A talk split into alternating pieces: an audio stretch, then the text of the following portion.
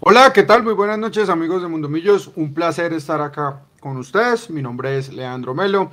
Acá a mi izquierda, no, a mi derecha, tengo a Álvaro Prieto y en la parte de arriba, en el segundo piso, tengo a Jason y también, eh, no sale en cámara, pero en estos momentos también nuestro director Luis Gabriel Jiménez sigue todavía en Brasil. Eh, nos tiene un poco preocupado porque no hay cámara. Entonces, pues esperemos que esté muy bien. Mechu, buenas noches, bienvenido y también a toda la comunidad, por favor, hoy hay menciones, catarsis, hay un montón de cosas para, para hablar, por supuesto, en editoriales, pensamientos, eh, risotadas, eh, llanto, si es necesario. Entonces vamos a hacerlo con todo. Gabriel, buenas noches, ¿cómo me le va? ¿Dónde está en Brasil en estos momentos?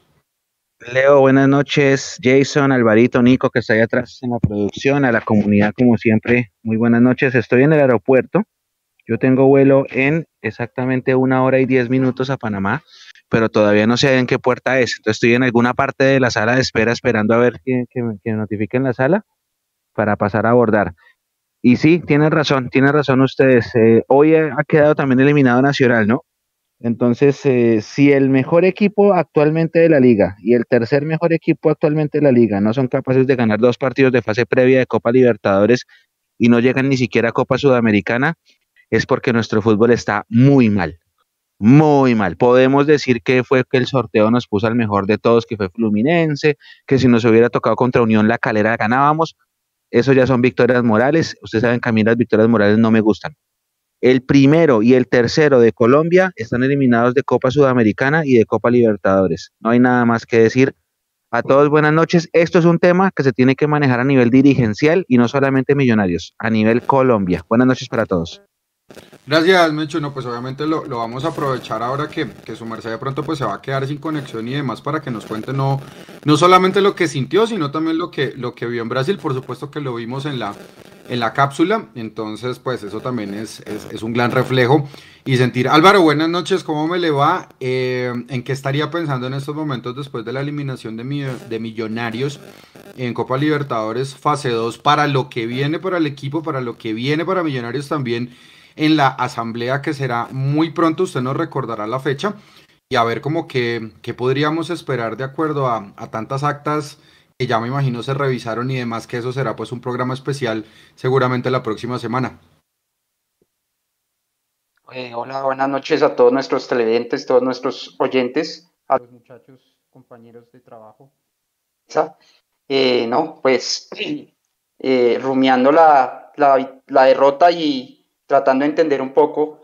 Estas, estas épocas, la verdad, para mí son un poquito, un poquito, por decirlo así, confusas, porque uno trata de, de ver las actas, trata de entender qué está pasando y, y, y, si, y cada año es como lo mismo, tratando de entender por dónde va, como por dónde puede ir la cosa y, es difícil, es difícil a veces entender.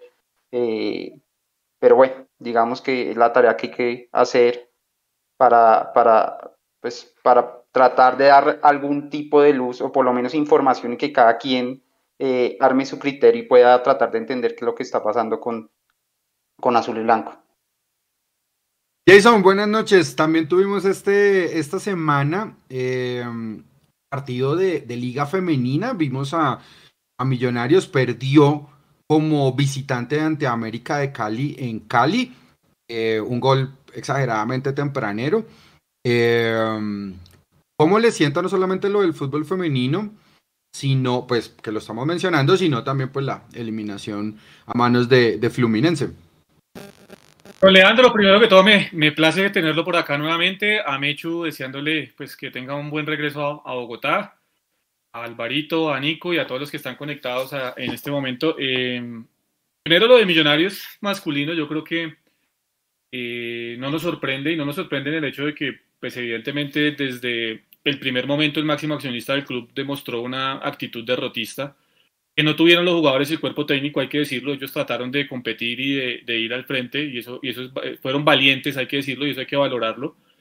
Mm, pero si tu máximo accionista tiene una actitud completamente derrotista desde un mes atrás, pues es muy complicado, evidentemente, eh, poder eh, creer que se van a poder hacer cosas más importantes, ¿no? Yo creo que se dio la lógica No desde el juego quizá, porque yo, yo estoy de acuerdo, creo que cuatro goles en la serie son bastante para lo que hizo Fluminense en, en la serie, pero los pequeños detalles terminaron marcando la diferencia y esos pequeños detalles habrían podido igualar y se hubiera hecho un poco más de inversión. Eso no habría garantizado el éxito, eso no nos garantizaría que estuviéramos en Copa, en fase de Copa, en fase de grupos de la Copa Libertadores, pero sí nos habría acercado un poco, ¿no? Yo creo que habría que haber buscado eso.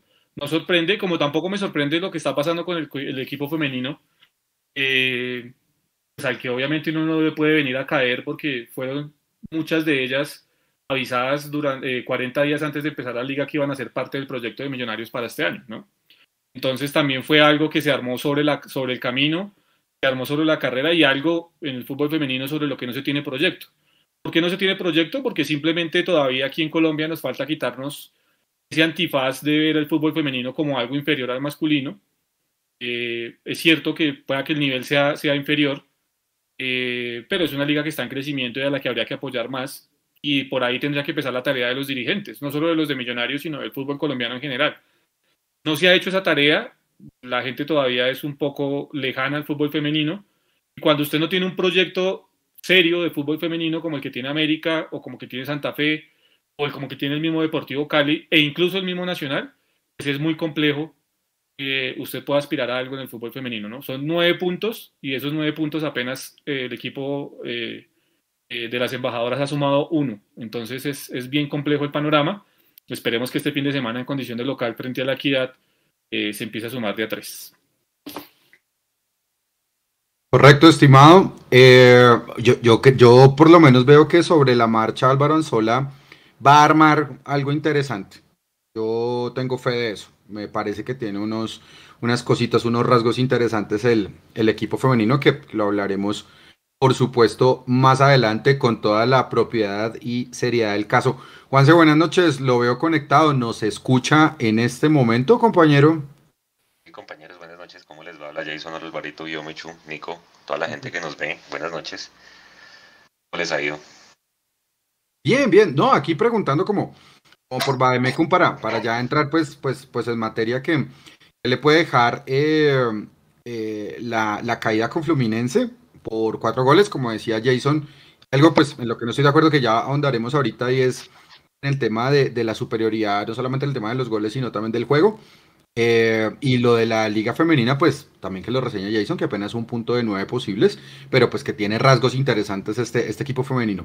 ¿Cómo le sienta hasta este momento o qué ha podido, eh, como, dice, como dijo Álvaro, también rumiar después de estos días donde Millonarios pues ha terminado su participación internacional por este año?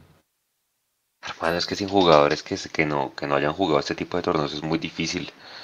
Arriba es que será el jugador que más partidos tenía en torneo internacional, yo para ahí sacaba la cuenta en un trino, usted le saca el promedio a sus jugadores y ninguno pasa de 30 partidos en Copa Libertadores. Nada más usted ve Felipe Melo y Felipe Melo tiene 107 partidos muchachos en su carrera, sumando Mundial de Clubes, UEFA Champions League, UEFA Europa League, o sea, es que es muy difícil. Y hoy, y hoy ahorita que me, me, puse a ver el final del partido donde quedaron eliminado el otro equipo colombiano, pues contaban eso, ¿no? O sea, que, que como que Brasil ya le cogió una ventaja a todo el mundo dicen que Millonarios quedó eliminado desde el sorteo. ¿Ustedes cómo ven esa opinión? Hay gente que dice que quedó eliminado desde la expulsión en, en Bogotá de Sosa. No, no, no, no, no, no, no, no, estamos eliminados por culpa de nosotros. No, no le echen la culpa al sorteo. Por favor, no más victorias morales, no más victorias morales.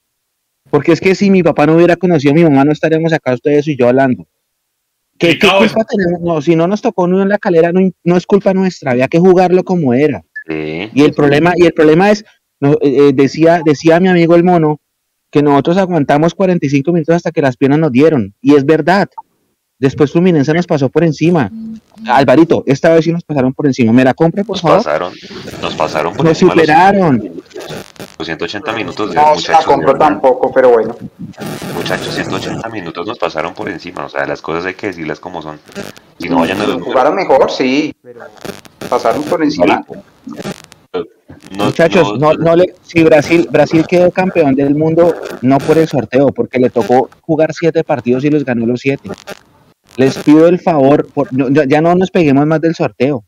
No nos peguemos. ¿Qué vamos a decir el, que el año pasado nos sacaron porque nos tocó con el Tolima? No. No, basta, basta de victorias morales, en serio, porfa.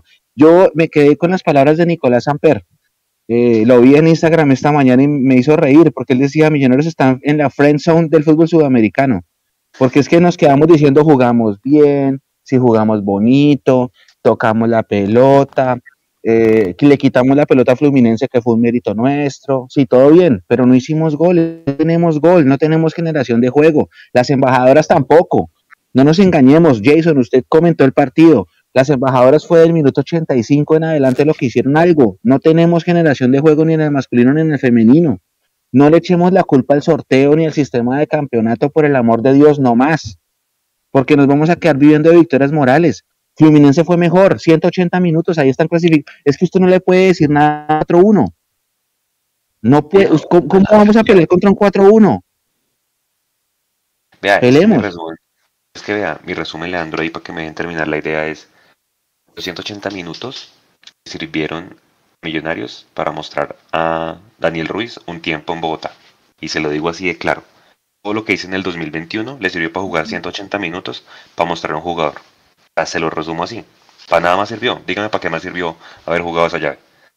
Para ganarse, ¿cuántos, cuántos dólares recibimos por eso, Alvarito? ¿200 mil dólares? ¿300 mil? No sé cuánto recibimos por esa llave que jugamos. Tengo ahorita claro. Creo que son 300 Tengo ahorita claro. Pero no fue más. Eso es para pagar la nómina de un, de un mes en Millonarios. Más. Para no, decir, no, no alcanza. Alcanza. Eh, imagínese. Para decir ahorita la nómina de Millos vale entre 1.500 y 2.000 millones de pesos. Imagínese. O sea, para eso sirvió, para nada más. Para que vieran a la hinchada de millonarios en Brasil, pero eso es lo que me. yo, yo por lo menos. Yo, yo por lo menos lo que. ¿Cómo Juanse es que se, se, le, se le entrecortó lo último? ¿Cómo dice? No, que eso es lo que me deja a mí. O sea, todo el 2021, todo ese trabajo, toda esa cabalgada de torneo, para mí se quedó en eso. ¿Ustedes cómo la ven? En resultados. Nico, buenas noches. Quería preguntarle porque pues, pues tengo la imagen también muy, muy pequeña del chat en vivo eh, para que nos cuente por favor cómo van las cosas en ese chat, si ya se están tirando bombas, si eso es Ucrania contra Rusia, o cómo es la cosa por ahí, por favor. bueno, buenas noches para todos, ¿cómo están? Eh, sí, sí, el chat empezó picante, nomás, nomás leyeron el título del live y dijeron, bueno, ¿y estos qué, qué se traen con, con este título? Eh, bueno, es, que hay, hay, mucho recorrido en este live, entonces muy atentos. Va a ver, empecemos con saludos. A ver, a ver, Sergio Andrés Parra, Ser, Serpa, Camacho y Serpa atornillados en un club. Manuel Ospina, no solo Millos, el fútbol colombiano es muy mediocre. Cristian Camilo. A ver, por favor, nunca olvidemos que nos tocó Flu porque la, la de Mayor nos puso en el bombo 2 por terminar tarde el 2021 más abajo de Mónagas y América MG. Nada que ver la de mayor ahí. Nada. Nada. Sí, sí. De, hecho, sí. sí, claro, porque es que por, por ranking, a mí yo se hubiera podido ah, en, el bombo 1. Bueno, bueno, ah, no, no, pues no. por ranking Pero porque... Álvaro, el ranking con Mebol. Millonarios en qué ranking de Conmebol está. Es que usted tiene que mirar es el ranking con Mebol, no el ranking de mayor. Por eso no, con, el ranking con Mebol, con el, pues, con el ranking con Mebol hubiéramos podido quedar en el, en el otro bombo. Lo que pasa es que como el torneo acabó tarde, en el sorteo la bolota no tenía un no tenía un equipo, entonces como no tenía un ranking asignado. No nos daba para estar en el otro bombo, no nos daba. Sí, sí nos daba, lo, lo, podemos buscar y verá, sí nos daba. Yo lo miré en esa oportunidad y sí nos daba vamos a buscar excusas ahora que el culpable que vamos no, no, no son excusas, a ver, no podemos, no podemos, si vamos a reducir todos los análisis a, que todo lo que lo, lo, que se hable de, de lo que pasó, porque eso pasó, tiene la única, absolutamente la única culpa, pues el análisis es muy fácil, ¿no? hay muchos factores que ese es un hecho, no, yo, yo creo que la, la, la persona o el oyente o el, la persona en YouTube no está queriendo decir que por eso nos eliminaron, eso fue simplemente un hecho, un hecho real. Por culpa de que el torneo acabó tarde, nos tocó quedar en otra balotera diferente. Ya, eso fue, es un hecho, no, no, no, ni siquiera es una opinión, eso fue un hecho. Incide. Es, es un hecho, es un hecho. Tiene, tiene razón Alvarito. Ahora yo voy a decir una cosa, si yo les hubiera quedado campeón de alguno de los dos torneos, no estaríamos hablando acá de baloteras, ranking con Mebol, ranking FIFA ni nada de esas cosas. Sigan. Total. Bueno, Natalia Martínez dice Leandro, qué bueno que le dé espacio al chat en un programa, hacía falta, envía un corazón. Eh, Juan Patiño, no jodas, con más disculpas. José Manuel Martínez, yo sueño con que este año sea un jalón de orejas para todo el fútbol profesional colombiano. Eh, Sergio Andrés Parra, faltando cuatro días para mi cumpleaños. Feliz cumpleaños para Sergio Andrés Parra, que está aquí conectado con nosotros. Y David Rivero, si acaso Millonarios no sabía que el torneo acababa en esas fechas y que iba a quedar en ese bombo. Y, aparte Millonarios es el que Millonarios también vota el, el fixture del, torneo, ¿no? Pues que no se nos olvide. Millonarios es socio de la DIMAYOR y Millonarios también aprueba el fixture del torneo. Pues para que no se nos vaya olvidando ese tema también, ¿no? Listo, Luisa Rojas, buenas, buenas muchachos, usted es mi mejor plan del jueves y aquí Jacobo Bongan dice, volveremos, volveremos. Bueno, ya vamos a llegar hasta el volveremos, volveremos, que es el título de este live 111, a todos no se vayan a ir, están muy pendientes, también los vamos a, seguir leyendo, por supuesto. Bueno, eh, quiero empezar a ver si, si les parece por una cosa, esta semana pues estaba escuchando una entrevista de Tony Padilla, él es periodista, historiador, eh, estuvo en una entrevista en un, eh, en un gran podcast o en un gran programa que se llama Era por Abajo, que ya lo, he reseñado varias veces por acá. Eh, y aparte de eso, Tony Padilla es el director de la, de la, es uno de los fundadores y director de la revista Panenka.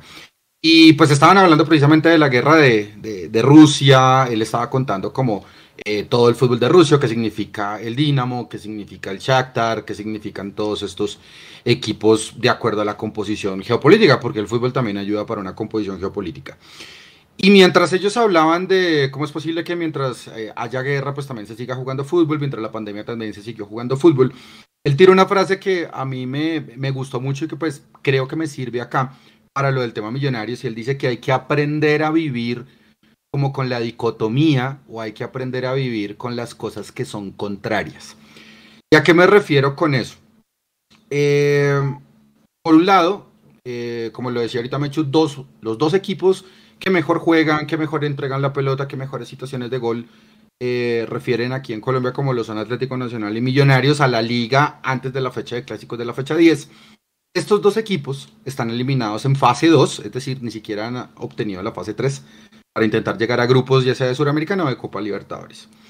Es decir, los dos mejores equipos del país solamente les alcanza para llegar a la fase 2. Es decir, hay que aprender a vivir con la dicotomía.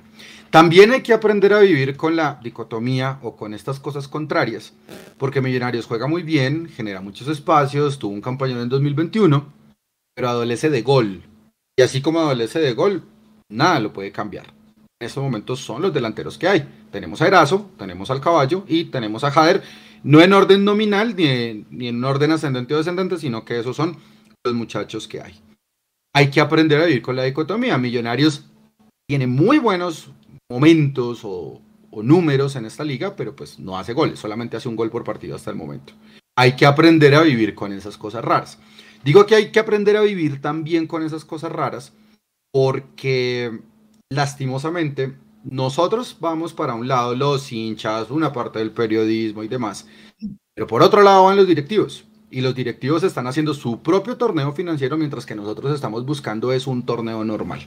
Y por último, también digo que hay que aprender a vivir con la dicotomía o con esas cosas disímiles, porque Alberto Gamero dice que está todo muy bien, que el proceso va muy bien, que hay que convivir con la derrota y que no es tan mala la derrota, una eh, transliteración, si se puede decir, de perder es ganar un poco, así es como lo entiendo yo. Pero hasta el momento, solamente fracasos desde el punto de vista de los resultados. Somos un equipo que es así, es una Y, es una disyuntiva completa, no sabe para dónde va. Yo creo, y con esto finalizo para darle paso, por supuesto, a mis compañeros. Y la, para mí, el ADN de Millonarios se resume en dos motes que nosotros tenemos. Uno, el de Millonarios, porque este es el nombre del club. No somos los más bollantes, pero la gente que tiene el club sí tiene dinero. Otra cosa es que no lo quieran invertir. Y segundo, el Ballet Azul. Creo que nos estamos comiendo ese cuento de que somos los que mejor jugamos.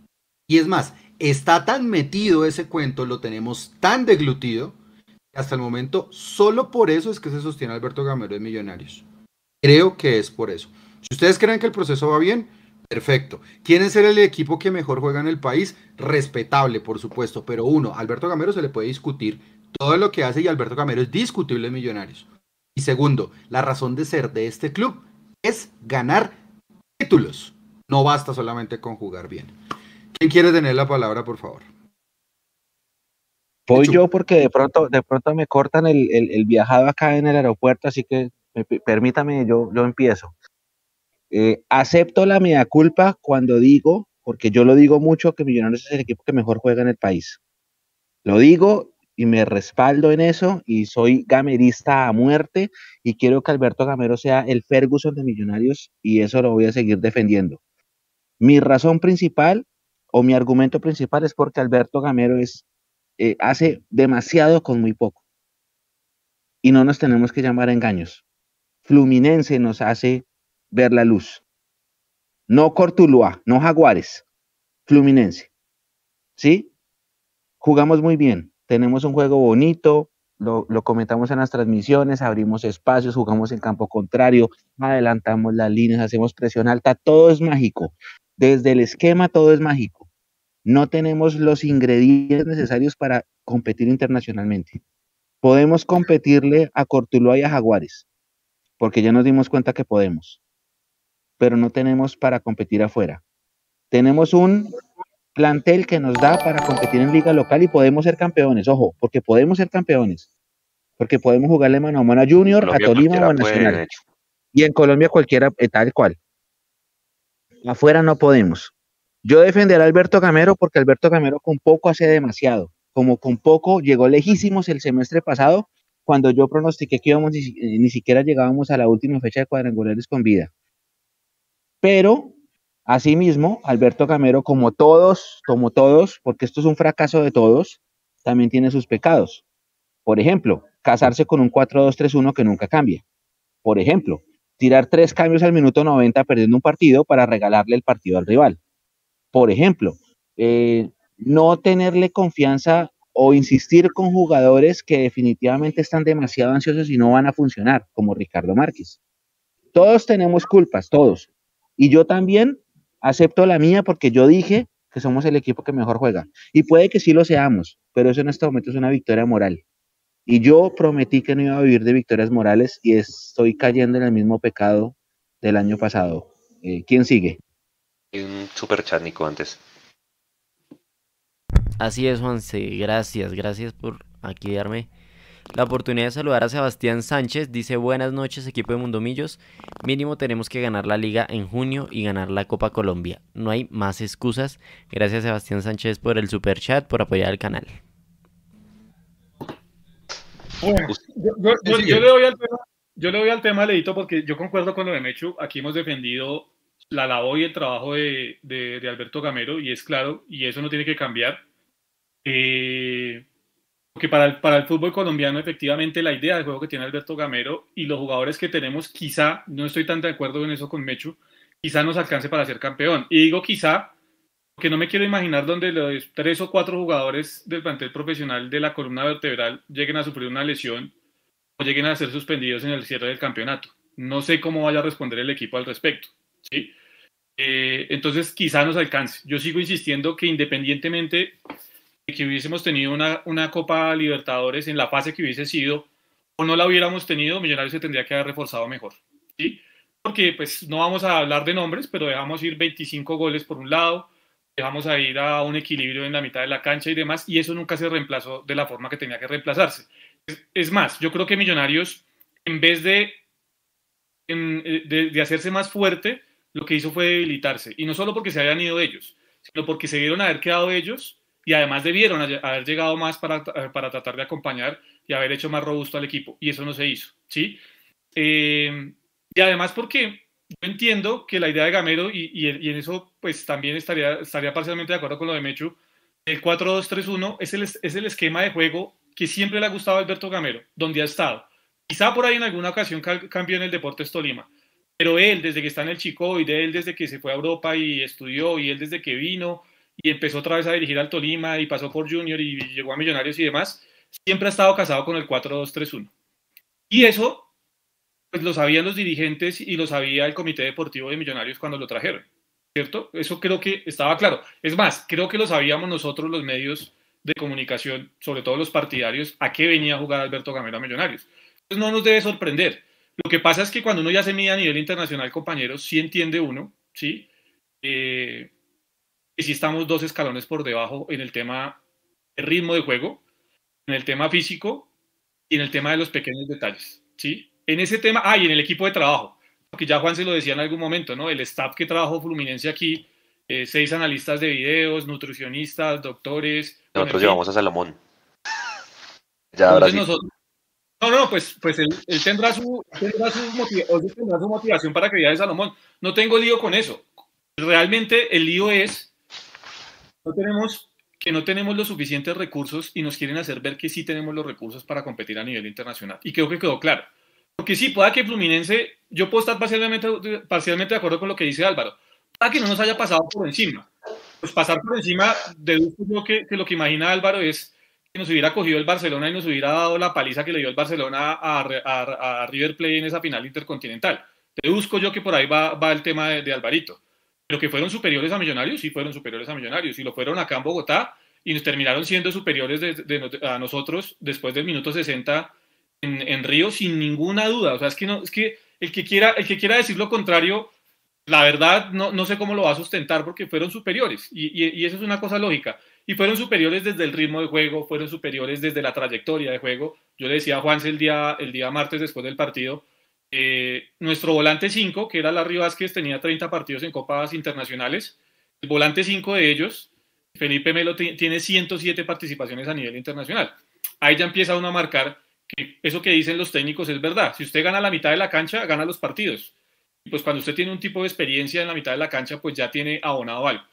Entonces, es, es ese tema. Para el fútbol colombiano hay que analizarlo de otra manera, porque yo sí creo que pues con la lentitud del fútbol colombiano, con la poca inversión que se hace en el fútbol colombiano y, y, con, la, y con la zona de confort esa de que hablaba Samper, que también eh, concuerdo con él, con Nicolás, eh, pues de pronto por ahí nos alcanza. Ahora, nos alcanza para una vez, pero no sé si lo vamos a poder sostener. Yo creo que el objetivo real de Millonarios, aunque todos queremos ser campeones ya, recuerdo que el año pasado eh, lloré en esta pantalla cuando Millonarios clasificó a la final, ¿sí? porque de verdad lo conmueve a uno la emoción de estar en una final, pero, eh, más allá de ser campeón, que todo lo queremos, hay que mantener esa posibilidad de ser campeón a nivel de Colombia para realmente poder ir a competir internacionalmente e ir cogiendo el bagaje que necesitamos. Pero si vamos a estar dependiendo de que Millonarios clasifique por reclasificación, ¿sí? Y entonces el campeonato colombiano termina tarde y entonces vamos a decir que es que por eso Millonarios no fue a un bombo y fue al otro y por eso nos tocó Fluminense, pues nos vamos a quedar en eso. Entonces, Millonarios lo que tiene que hacer es pensar en ser campeón sí o sí este año, no sé si el primer semestre o el segundo, porque si no es campeón Gamero, los primeros que le van a dar la espalda son los directivos, porque a él es el que van a culpar por no ser campeón, no a la mediocridad en su gestión, sino a Gamero es el que van a terminar culpando, como culparon a muchos otros, ¿sí? Y eh, vamos a quedar otra vez en el tema de ¿y quién va a venir ahora a comandar esto? ¿Y quién va a venir ahora realmente a soportar un proyecto que para mí todavía sigue siendo demasiado débil, que ha contado con mucha suerte, pero sobre todo que ha contado con un hombre trabajador como Alberto Gamero y por eso todavía se cuestiona. Es que, es que Jason, Alberto Gamero es el, es el, es la piedra angular de un proyecto que, como usted dice, es muy endeble. Es un proyecto que nació de la nada. Y Alberto Gamero ha sido demasiado, demasiada buena pieza para este proyecto. Porque fue un proyecto accidental. Es que recuerden que fue un proyecto por accidente. Ahora, yo les digo una cosa. Eh, Millonarios hoy puede jugar de tú a tú contra cualquier equipo de Colombia, contra cualquiera, pero no puede jugar de tú a tú contra, contra un equipo continental. Yo, hace ocho días, es que en este momento ya no, no sé quién, el fútbol colombiano todo está mal, no es solo Millonarios, yo, es todo el fútbol colombiano. Pero les, les, iba a decir algo. La, la, semana pasada, Jason y yo hablábamos de todos los módulos tácticos que probó el técnico de, de Fluminense Abel Braga, que él cambió de módulo cada vez que le dio la gana en el terreno de juego. Acá en Bogotá lo hizo siete veces. Y, todas y a mí me dieron, no, pero Leo, me dieron palo en Twitter, tú no se imagina, me, me, reventaron en el chat. Que no, ¿Ah, que es que la mala leche del Mechu, que no sé qué, pero es que hay que decirlo. Está bien que uno le guste un módulo, pero hay que, a veces si, el partido te lo pide, tienes que cambiar. Y en eso también nos ganó Fluminense. Nos ganó un equipo que arranca con tres en defensa. Dense en cuenta en el partido de vuelta. Eh, Felipe Melo pasa a ser volante 5. Vean el partido. Arranca con línea de tres y pasa a ser volante cinco cuando la pelota la tiene Millonarios. ¿Para qué? Pues Para digo- presionar a McAllister. Es que el trabajo táctico también juega. Y yo les dije a ustedes desde hace ocho meses, les dije, el, e- el estilo de juego de Millonarios cada vez lo leen más los rivales, lo leen más, lo leen más. Ya todo el mundo sabe a qué jugamos. No tenemos gol, pero más allá de que no tengamos gol, yo siento que no tenemos generación de gol.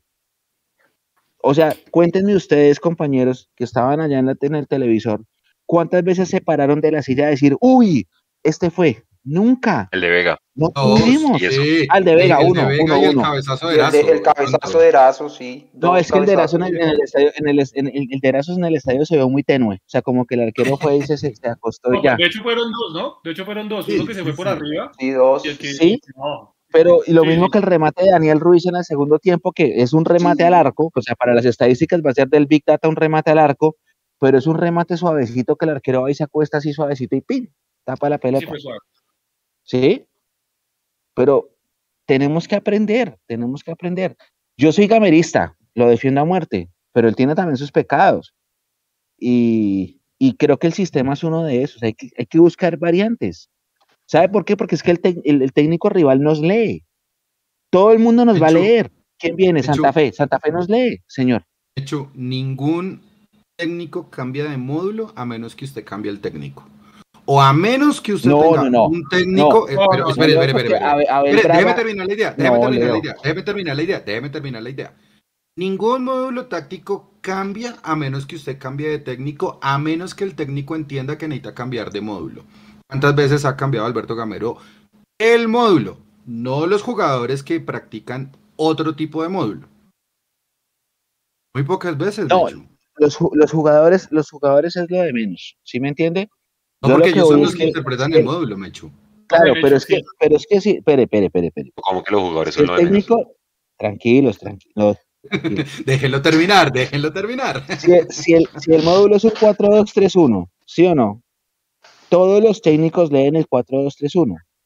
No solamente es Abel Braga, porque yo no acá que Abel Braga es el dios del fútbol brasileño, no.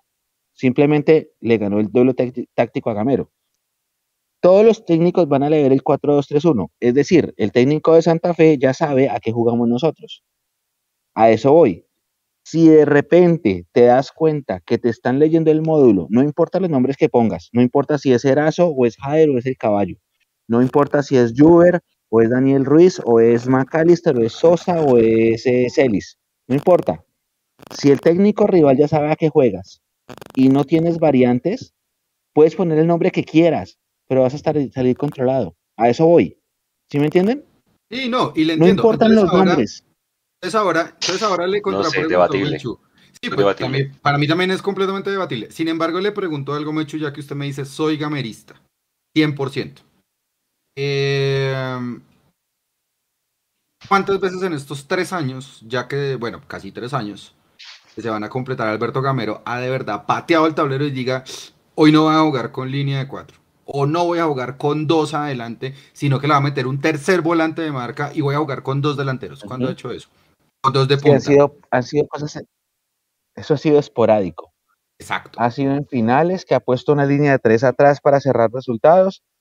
Ha sido cuando pone un 4-3, por ejemplo. Eso lo vi hace poquito. ¿Dónde lo vi? ¿Dónde lo vi? Con, en Montería, creo. Con un Montería, creo. 4-3. En el cierre. Puso un en el cierre, sí. 4-3. Eh, lo vi, por ejemplo, contra el América, que hizo un, que por fin puso un 4-2-2-2, que mandó a Macalister un poquito más pegado a, a Uribe en esa época. Lo pensé que lo iba a hacer cuando mandó a Caballo y a Jader en el partido anterior, pero terminó mandando a Jader a la banda y lo perdió. Son cosas esporádicas, por eso digo, el pecado del profe Gamero, aparte de no pedir más refuerzos para la nómina y aparte de mandar Ah. cambios al minuto 90 perdiendo, ha sido casarse con un esquema y no tener variantes. Y ahora, nosotros vamos a decir una cosa. Nosotros somos el equipo que mejor juega. Es que esas victorias morales me emberracan. Sí, que somos el equipo que mejor juega, que el que mejor trata la pelota, que el que juega más en campo contrario, que el tiempo de efectivo de juego, lo que ustedes quieran. Pero nosotros somos, un equipo que, aunque el profe lo diga, que es lo mismo que le pasa al profe Anzoli, nosotros no sabemos generar opciones de gol, no generamos, no, es que no es culpa de los delanteros, no la vayan a coger contra Erazo, contra Jader o contra el caballo, no generamos. ¿Cuántos remates hizo? Bueno, era eso el cabezazo que se... Que, pero ¿cuántos, ¿cuántos remates tuvieron los delanteros al arco? No tienen, porque nosotros fallamos en la generación. Lo que pasa es que el profe Camero dice que generamos, como el profe Anzola, que no se preocupa porque generamos. A mí no me parece que generemos, lo dejo a la discusión de ustedes. Yo creo que no generamos bien, tocamos bien, llegamos a tres cuartos de cancha bien, pisamos el área bien, pero ahí no sabemos decidir. Nosotros tenemos gol no solamente por los delanteros, porque no sabemos generar opciones. Y a mí cuando me dicen que generamos mucho, me, me siento que me están mintiendo, porque yo no siento que el equipo genere muchas opciones de gol, perdón, ni contra Cortuluá, ni contra Jaguares, ni contra Fluminense, compañeros. Entonces, entonces yo le, voy a volver a preguntar al Alvarito. Porque entonces si nos sacan 20 goles y si nos sacan uno de los volantes generadores de juego como Daniel Giraldo, se va cayendo la idea de que Millonarios es un proceso. Lo que usted dice, Mecho. Que no hay proceso. Ah, ahí voy, ahí voy, ahí voy. O sea, hay proceso, Alvarito, hay proceso, pero no hay proceso, porque vuelvo yo al tema. Si vienen a mitad de año, se los decía el martes, si vienen a mitad de año de un equipo brasileño, de un equipo argentino, de un equipo paraguayo y ponen un millón de dólares Daniel Ruiz, se va. Por un millón de dólares se va Daniel Ruiz. ¿Sí? Porque Millonarios no piensa en el proceso y en cuánto le puede valer ese jugador más adelante consolidado, saliendo campeón con Millonarios y jugando una fase de grupos, por ejemplo, el otro año con Millonarios. Millonarios no piensa en eso. Millonarios piensa es, tengo que vender. Ese es el modelo de Millonarios hoy en día, realmente. Entonces, si llegan Alvarito por Daniel Ruiz, estoy casi que seguro que lo van a vender. Si llegan por Juan Pablo Vargas, que ya de hecho lo han sondeado mucho, lo van a vender. Y entonces volvemos al tema. ¿Y el proceso? ¿Cuál es el proceso realmente? Hay proceso y no hay proceso. Hay proceso con, las, con, las, con, las, con la cantera o con el fútbol base, pero con una única intención, de ponerlos a jugar minutos, mostrarlos y venderlos, pero no con otra intención. Yo lo veo así, yo lo interpreto así. Alvarito. Ah, pues digamos que ahí hay, hay, mucho, hay muchas aristas, hay que ver. Definitivamente la desconfianza que hay con, con, lo que ha pasado con esta directiva da para pensar eso yo lo entiendo totalmente. Yo, yo digamos, con, con la información que, que, pude ver en la inspección y, y lastimosamente cuando uno está metido, eh, metido o está tratándose de meter a entender los números, uno a veces como que coge ese, e, e, ese sesguito de decir hay que pensar en los números y, y, y como que pierde como uno un poquito el rumbo. Pero digamos que en ese sentido yo tengo una pequeña esperanza y de pronto puede ser muy ilusa. Pero claro, como usted dice, Millonarios siempre ha pensado en vender porque los números siempre le han dado eh, en rojo y siempre han necesitado porque, como dice Leo, tenemos un dueño rico. Millonarios no es, no es rico, el rico es el dueño. Por tanto, el dueño decide o no decide poner su dinero y ha decidido no poner su dinero o por lo menos no ponerlo en grandes cantidades.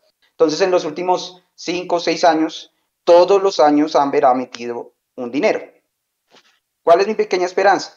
Que para este año, bueno, el, año pasado a nivel financiero terminó relativamente bien. Eh, em, qué pena les adelanto un poquito, de pronto si en otro programa hablamos del tema. Eh, empezamos el año en teoría necesitando más o menos 3 mil millones de pesos, eh, pensando que íbamos a, a 2021 pensando que íbamos a tener taquilla desde más o menos mitad del primer torneo. Ese escenario no se dio, entonces ya la necesidad de dinero pasó a ser más o menos de 7 mil millones de pesos.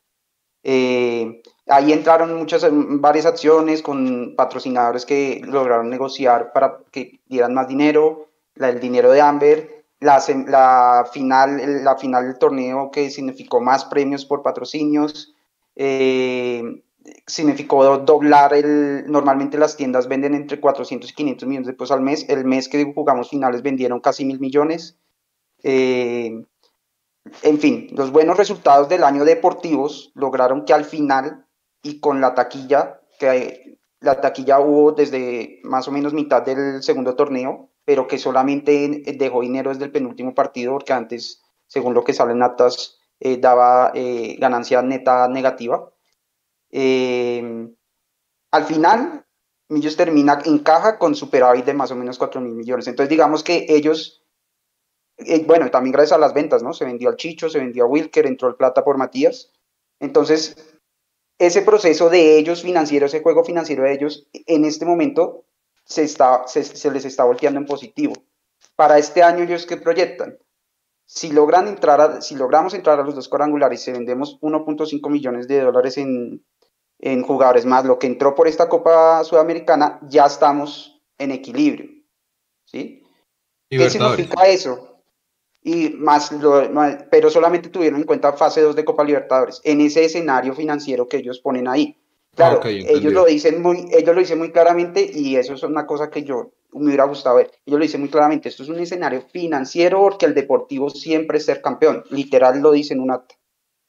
Entonces es, entendible que los escenarios financieros pues se, se, tomen unas previsiones bajas porque digamos es salvaguardar un poco y, y, tener un poco eh, en cuenta cuánto dinero se va a necesitar al final. Pero ¿a, qué voy? Que financieramente ese escenario implica que ya vendieron lo que tenían que vender en jugadores con, con Emerson.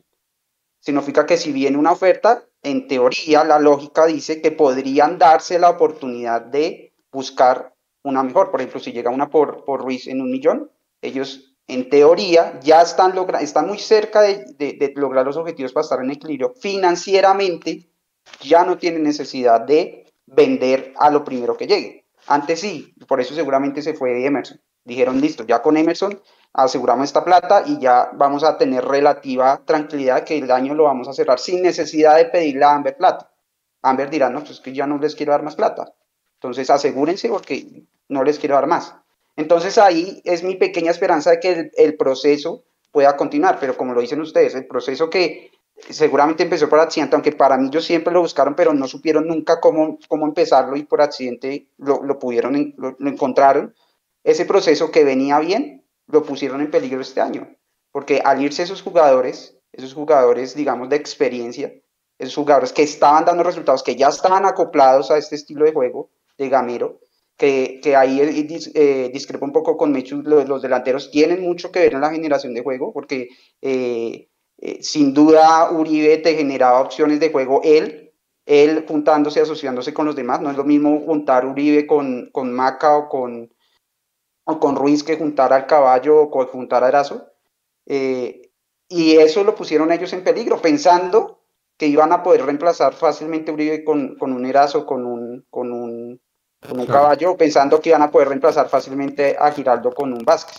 Entonces ahí es donde esos errores, ahí es donde yo sí desconfío, porque puede que para mí el proyecto vaya en este momento relativamente bien en cuanto a que veo crecimiento, veo una entidad de juego, veo eh, mm, que se mantiene, digamos, el equipo peleando por arriba y, veo, eh, digamos, en el resultado que se va mejorando en el tiempo. Pero si esta gente sigue tomando esas decisiones, pues lo que van a hacer es ponerle palos en la rueda al mismo proceso que ellos están dando. Entonces ahí es donde uno empieza a desconfiar y dice, bueno, vamos bien en el corto, pero ¿y en el mediano qué va a pasar? Claro, el proceso. La palabra proceso. Claro. y, sabes, déjeme ahí para, para, la última. Está bien eso que usted explica, Alvarito, que digamos ese es, digamos, como el capital económico al que usted se refiere, netamente el tema económico y pues pensado como empresa está bien. Lo que pasa es que a ellos se les olvida que esto no es una empresa normal, sino que esto es una empresa deportiva, ¿sí?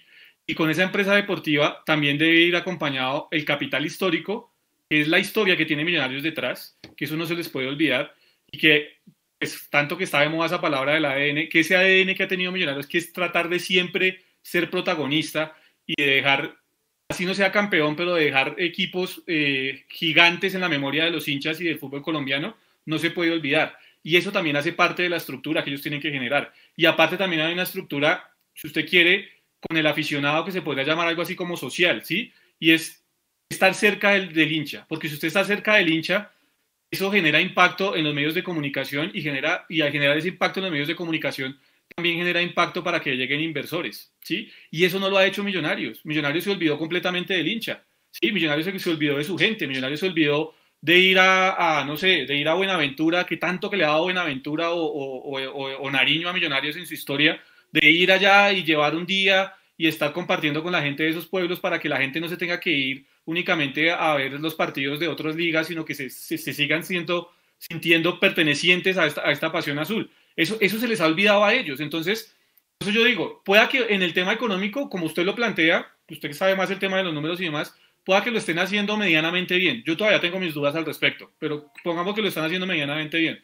Pero faltan otras cosas. Y esas cosas para ellos no han sido importantes y no van a ser importantes porque a lo largo de la estadía de ellos en, en azul y blanco de la, de la estadía de azul y blanco en Millonarios han demostrado todo menos tener afinidad con el hincha y preocuparse por la historia del club.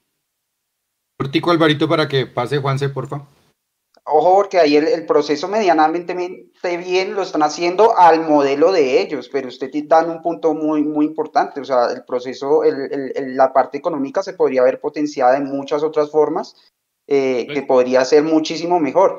Eh, no solamente, digamos, podemos hablar del tema deportivo solamente donde medianamente se ven cosas, pero todo lo que usted menciona, el capital histórico, el capital social, no se está explotando para nada. Y ahora bien, inclusive dentro del, proceso deportivo se pueden eh, ver cosas donde uno dice, bueno, se toman decisiones muy extrañas. Eh, eh, los, Fernando Uribe, pues para, para, dar un dato puntual, Fernando Uribe efectivamente lo que se decía en medios están aptas, se le ofreció el doble de lo que estaba ganando, tiene una serie de bonos, tenía una serie de bonos como goles marcados, asistencias, eh, si Millos era, eh, iba a la Copa Libertadores, si Millos era campeón, ganaba más y esos bonos también se los doblaron. Según lo que dice, lo que dice Natas, dice que eso se le ofreció a él a contrato por dos años y se lo ofreció a él y lo que dice las altas es que él decidió eh, sus aspiraciones económicas eran más altas y él quería tres veces lo que estaba lo que estaba ganando ¿Cuál es el punto ahí? A lo que yo voy sin dar muchas cifras.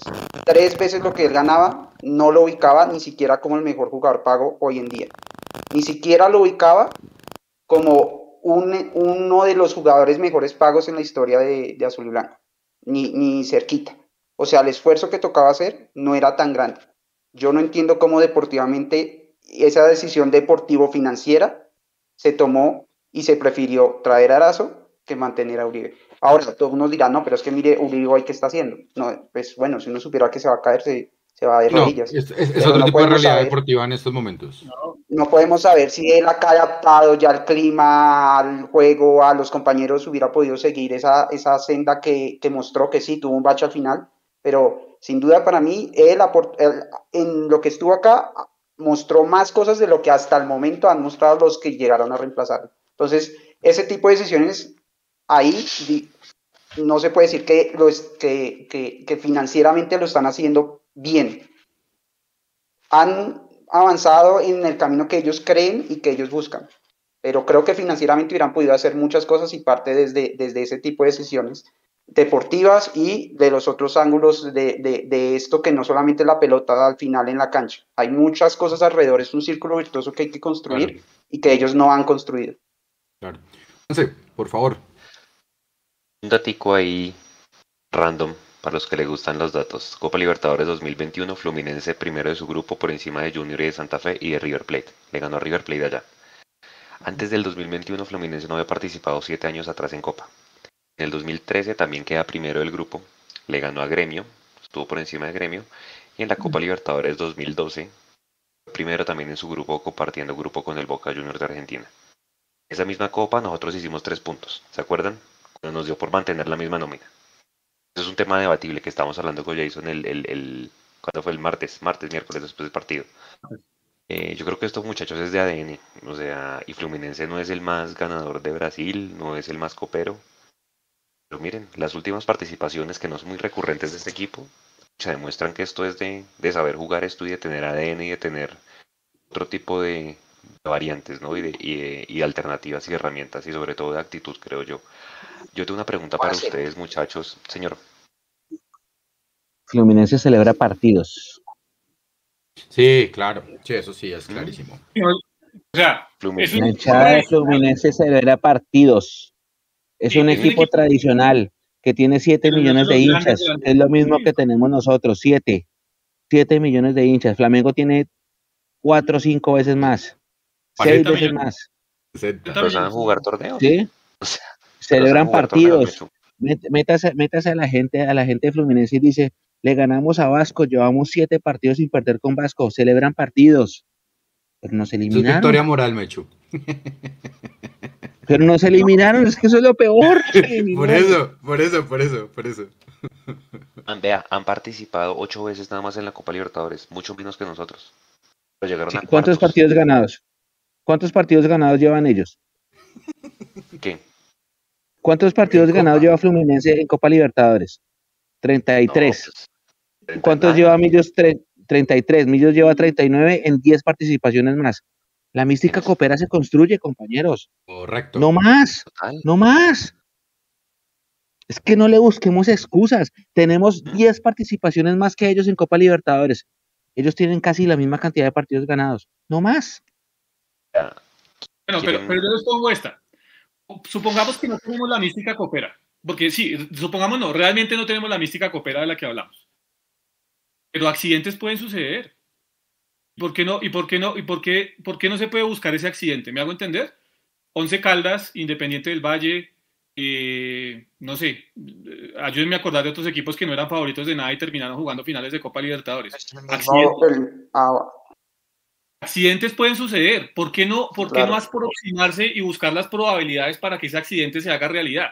¿Sí? Y después la suerte hay que buscarla. La suerte hay que Claro, buscarla. No, no, la claro, suerte no va a llegar Eso es. Solita. pero está muy bien esto que es. decimos. Hay que generar la participación en Copa Libertadores e ir generando esa mística coopera. Perfecto. Chicos, la única forma de aprender, y para mí, la única forma de aprender y participar, la única forma de dejar de aprender a participar para aprender a competir, competir no es ganar, eso sí lo, lo hablábamos con, con- con Álvaro por interno eh, ayer o hoy. Sin embargo, la única forma en la que Millonarios puede adecuarse a ese tipo de torneos es siendo campeón de la liga local casi siempre. Uno. Ese es lo primero, ese es el primer ítem. ¿Vale? Porque si nos ponemos a joder, perdón, si nos ponemos a joder, eh, Nico, porfa, vaya listando comentarios ya que lo veo ahí en el, en el chat en vivo, porfa, ya que hicimos la rondita. Y nos vamos a poner a joder con el hecho de la reclasificación, la fase 2, nos tocó en el bombo, todo ese tipo de cosas que juegan, por supuesto. Yo no lo estoy desconociendo, pero que para mí en ese momento son intrascendentes.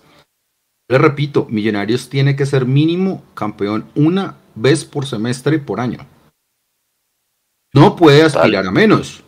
¿Eso por qué? Porque eso va a permitir la supervivencia financiera del módulo y también la actitud de proceso que, se, que debería tener un club como Millonarios. El único proceso que resiste a Millonarios, muchachos, por favor métaselo en la cabeza, se llama salir campeón. Con el técnico que usted quiera, con el proceso que usted quiera, de la forma que usted quiera, pero Millonarios siempre debe salir campeón. Es a lo mínimo que debe acostumbrarse un equipo que tiene 15 estrellas, que no se las ha ganado todas, pero creo que ese es el ADN de Millonarios. Entonces, esa va a ser la única forma para llegar a Copa Libertadores, para cogerle el gusto, para aprender, para competir, para vender, para comprar, para hacer todo lo que usted quiera, para ser hinchada, para, para todo lo que usted quiera. Eso es lo único. A mí me preocupa mucho que Jason me diga, ¿y por qué no nos pasan esos accidentes? La suerte en cierto sentido hay que ir a construirla. Eh, ¿Sí? No, Leito, a lo que yo voy es, ¿por qué no forzamos un poco las probabilidades a ver si de pronto nos ocurre un accidente? ¿Me hago entender? ¿Por qué Sí, Jason. Sí, le- sí, entiendo Sí, voy. le entiendo, le entiendo. Le voy a dar un accidente puntual de Millonarios y fue Copa Sudamericana con Miguel Ángel Russo. Salimos primeros en el bombo. Todos los partidos los definíamos como local. ¿Y quién nos terminó sacando como local? Independiente Santa Fe. Eso fue un accidente. No, Quedar el primeros en el bombo el es eso. accidente real de Russo fue el título. Bueno, ¿Cómo es eso? no, pues sí, pero estamos hablando, Sí. creo yo, de, de Copa Libertadores o de torneo internacional. Fue verdad, fue verdad. O sea, y Sí, bien, puede ser. Es que no estoy diciendo que no. O sea, hay que celebrar ese tipo de cosas también, los tenemos que celebrar como hinchas. Pero, pero, pero, pero ¿qué hicieron en ese momento? Trajeron un tipo de experiencia como Miguel Ángel Russo, aquí tenemos un trabajador como Gamero, está bien, pero a Miguel Ángel Russo lo rodearon de gente que tenía experiencia también para ayudarle a llevar el barco. ¿Me hago entender? Claro, sí, Ah, por a mí, supuesto. yo soy de los afectos de Andrés Cadavid, pero ahí estaba Andrés Cadavid, estaba Nicolás Viconis, estaba el Carachito Domínguez, estaba A Matías de los Santos. a Duber Riascos, había un equipo de experiencia que ayudó a, a- a empujar el barco. Aquí a Gamero no le han traído eso. Por eso yo digo, ¿por qué no podemos tener un poquito más de carácter y de probabilidad para, que, lleg- pa- para, para llegar a eso? Para, Es- para es tener que- un poquito más de probabilidades. es Es, que- todo lo que se les exige. Es que justamente es la razón por la que yo creo que se puede debatir a Gamero. Porque es que uno no puede estar presentando como logros fracasos. Uno no puede estar Bueno. tramando a la gente diciéndole, es que jugamos muy bien. Es que vamos, o sea, yo sé que perder es ganar un poco, que el perder nos hace aprender y todo ese tipo de cosas, No. pero también hay que discutir a Gamero. Voy, dígame, Juanse, dígame, dígame. No, no, le acabe, acabe yo voy. Entonces también hay que discutir a Gamero en ese tipo de cosas. A mí no me pueden presentar como logro que me dirán, juegue bien. Perdón, eso es lo mínimo, como entrar a los ocho. Eso es lo mínimo que se pide. Y cuando pasan esos accidentes, como dice Juanse, perdón, como dice Jason, que no compro eh, el tema de, del accidente en el sentido de lo que generó, es decir, una, una, una estrella importantísima, además, ante el rival de patio. Pero viejo, para discutir a Gamero, creo que también debemos de no leerlo con pinzas, sino ponerle mucho cuidado a lo que dice. Para mí presentar ese tipo de logros como resultados, que son resultados del fracaso, eso no está bien. Y creo que Gamero, a mí no me interesa cómo se maneje él con los dueños, no me interesa cómo se maneje con sus patrones, creo que no tengo nada que ver en eso. Pero ustedes o yo estamos completamente seguros y convencidos de que él ha pedido esas tres cosas de las que sí gozó Russo, de esos tres elementos que sí gozó él, incluso que gozó también el mismo Lunari, que gozó el mismo Israel, que gozó el mismo Hernán Torres cuando salimos campeón de la 14. ¿Por qué no se están pidiendo esas cosas? El técnico sabe que los necesita, es más, solamente tiene que ir a revisar los últimos, los últimos campeonatos de millonarios, la Superliga y los dos títulos. Entonces hay que discutirlo también. Se debe discutir. Es que él no es intocable en este equipo. Dígame, Juanse. Hablando de proceso, ¿ustedes en la era azul y blanco han visto alguna vez algún proceso desde el 2011 para acá? No desde la era Serpa. ¿Con Hernán Torres vieron proceso? Richard Páez yo vi proceso. Sí, claro. De... Sí, a mí parece que Hernán Torres siguió el proceso de Richard Páez. También. Estoy en la misma línea. Y creo que me hecho también y Jason. Hay una continuidad. Y, y no había haber salido Hernán Torres, de hecho.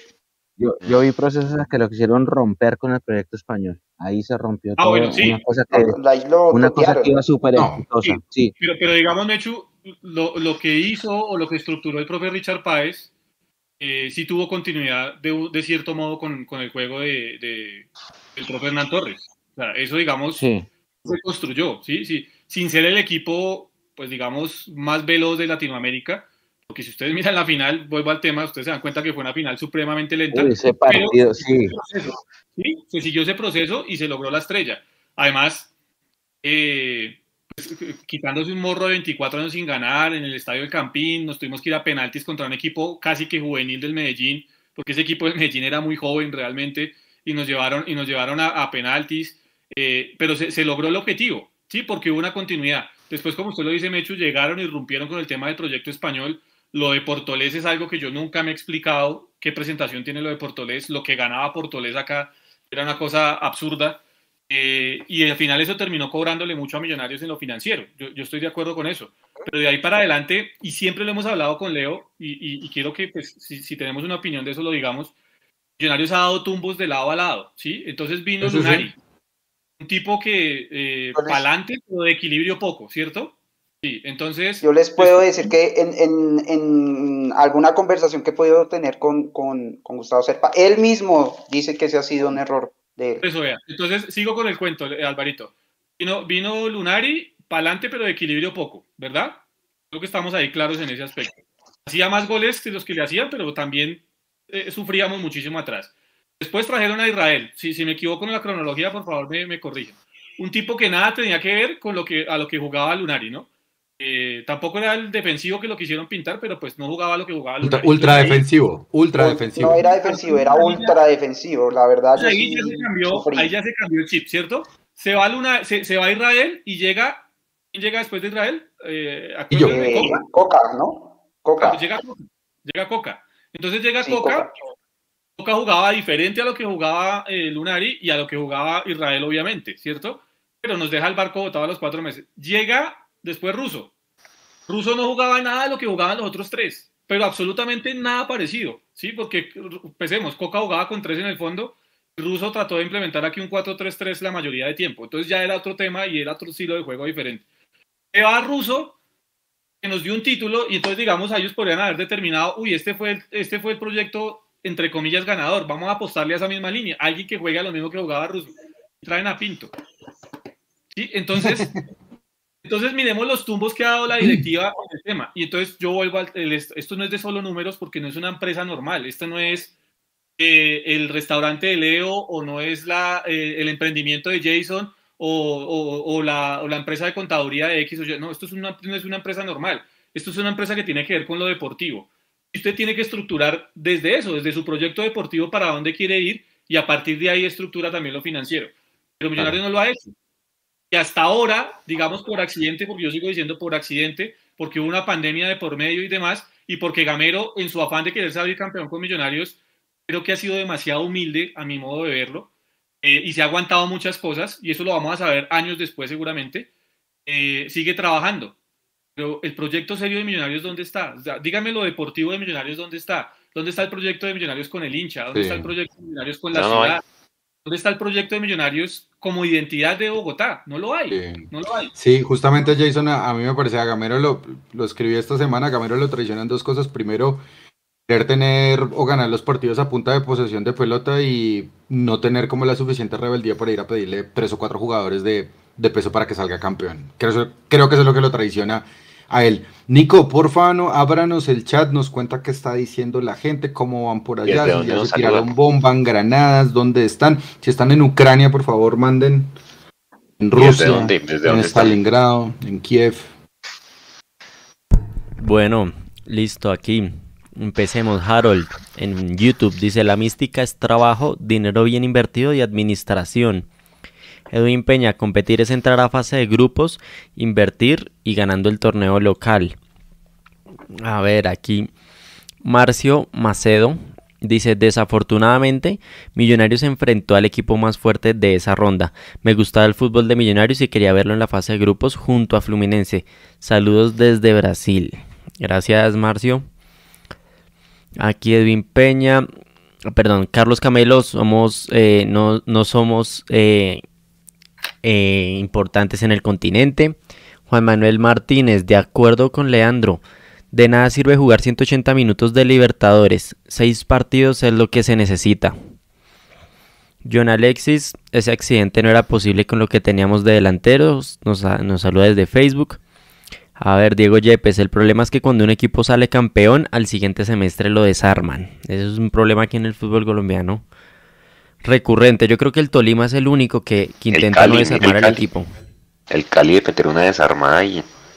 Es que, lo de Cali, este... es que lo de Cali sí financieramente es... ¿O no, Alvarito? Y, es que es chistoso, porque es que yo, sinceramente, digamos, yo tengo... yo, yo cuando se dio el, cambio de modelo de modelo de empresa de, del Club Deportivo Los Millonarios, Millonarios a Millonarios FC, el cambio principal, digamos, detrás es que pasábamos de una entidad sin ánimo de lucro, que era una fundación o un club deportivo, a una entidad con ánimo de grupo, con ánimo de lucro. ¿Qué significaba eso para mí en ese momento? Decía, no, pues buenísimo, porque el, el fútbol es un negocio hoy en día, entonces se va a llegar a invertir para poder sacar, sacar eh, eh, ganancias y se va a ver el dinero. Pero resulta que no, no ha sido tan así, porque eh, así como el, que llega a meter plata, pues va a querer no perderla. ¿Qué pasa con las entidades sin ánimo de lucro como en Argentina o como el Cali? Que tienen una masa social que está pagando mensualmente una mensualidad y es dinerito que le entra pulpito todos los meses al equipo. Ese, ese ingreso económico es algo que, que, que, pues, por ejemplo, el millonario sería fabulantástico. ¿Cuál es el tema? Pero, que administrar. Pero, pero, hay un problema, Álvaro. No sirve nada. En el, en el Deportivo Cali, el dinero entra no solamente para pagar la nómina, sino también para pagar el club social. Ah, claro, el club social. El femenino. Y, seguramente no tienen, no tienen. ¿Cuántos socios puede tener el Cali? Ah, no, o sea, no sé, 3.000, póngale. Pero. pero en Argentina, Boca tiene 150 mil. Pero para, o sea, lo que pasa es que ellos tienen, o sea, son otro tipo de socios, son otro tipo de padronazgos, tienen otro tipo de polideportivo que le llaman ellos, que es el básquet, el rugby, el fútbol sala, el equipo femenino, también hacen uso de instalaciones, tienen turismo, confitería y un montón de cosas adicionales. Entonces, pues son, es más, si uno como hincha no se de boca, te paga su cuota social, usted perfectamente puede ir a hacer coworking en una en el estadio, no sé. E, ese es el tema, sí, claro, pero ese es el tema, en la visión social del fútbol que se maneja en ese modelo, que me parece que es mucho más cercana a lo que a lo que puede dar realmente el fútbol en general. Es tener una masa social alrededor de un club que no solamente es de fútbol, sino deportivo, como usted lo dice, y que entre más, y yo, creo que son millonarios hoy en día, me parece a mí, bueno, habría que ver factores económicos, sería un hit, porque si somos tantos millones de hinchas, y si todos podemos aportar un poquito mensual y podemos tener ciertas comodidades o cierto acceso a ciertas eh, instalaciones, yo creo que eh, yo creo que podríamos ser mucho más viables con el modelo actual, pero bueno, aquí, aquí, a, José, a José Roberto Arango cuando lo entrevisté hace mucho tiempo, él pensaba lo contrario. Pensaba que la marca Millonarios era la que iba a, sustentar la empresa. No es que no pensaran los hinchas, por supuesto, para él era fundamental pensar en la experiencia de los hinchas, que estuvieran bien en el estadio, porque él sabía que no había ningún club social, la gente no podía ir a, a jugarse un partidito en las canchas, porque él sabía que no había eso. Entonces él estaba pensando en taxis, en bares, papelerías, todo con el nombre Millonarios porque eso era lo que iba a solventar el club, pero bueno, pues ya empezaron después otros manejos, otras visiones y demás, que pues para irnos un poquito más atrás, creo que no valen la pena. Sin embargo, más allá de la masa societaria y demás, ¿qué derechos, por ejemplo, tienen los hinchas o socios minoritarios de millonarios en este momento? Para poner el ejemplo hoy. Y son socios que pusieron dinero. Eh, y pusieron dinero, ¿no? Derecho de inspección. y, pusieron, y pusieron dinero, ¿no? Y la gente, no, pero pusimos, pusieron dinero. Pusimos dinero, pusimos dinero una vez hace siete años o diez años. No, hace diez sí, Está, eh, está perfecto, no hay ningún problema. Pero después de eso no los volvieron a llamar, ¿cierto? No, pues, digamos, o sea, es que somos. A volver a poner dinero, me refiero. No, pero sí. Volvieron a hacer otra capitalización como a los cinco años y ya. Al final no, sí.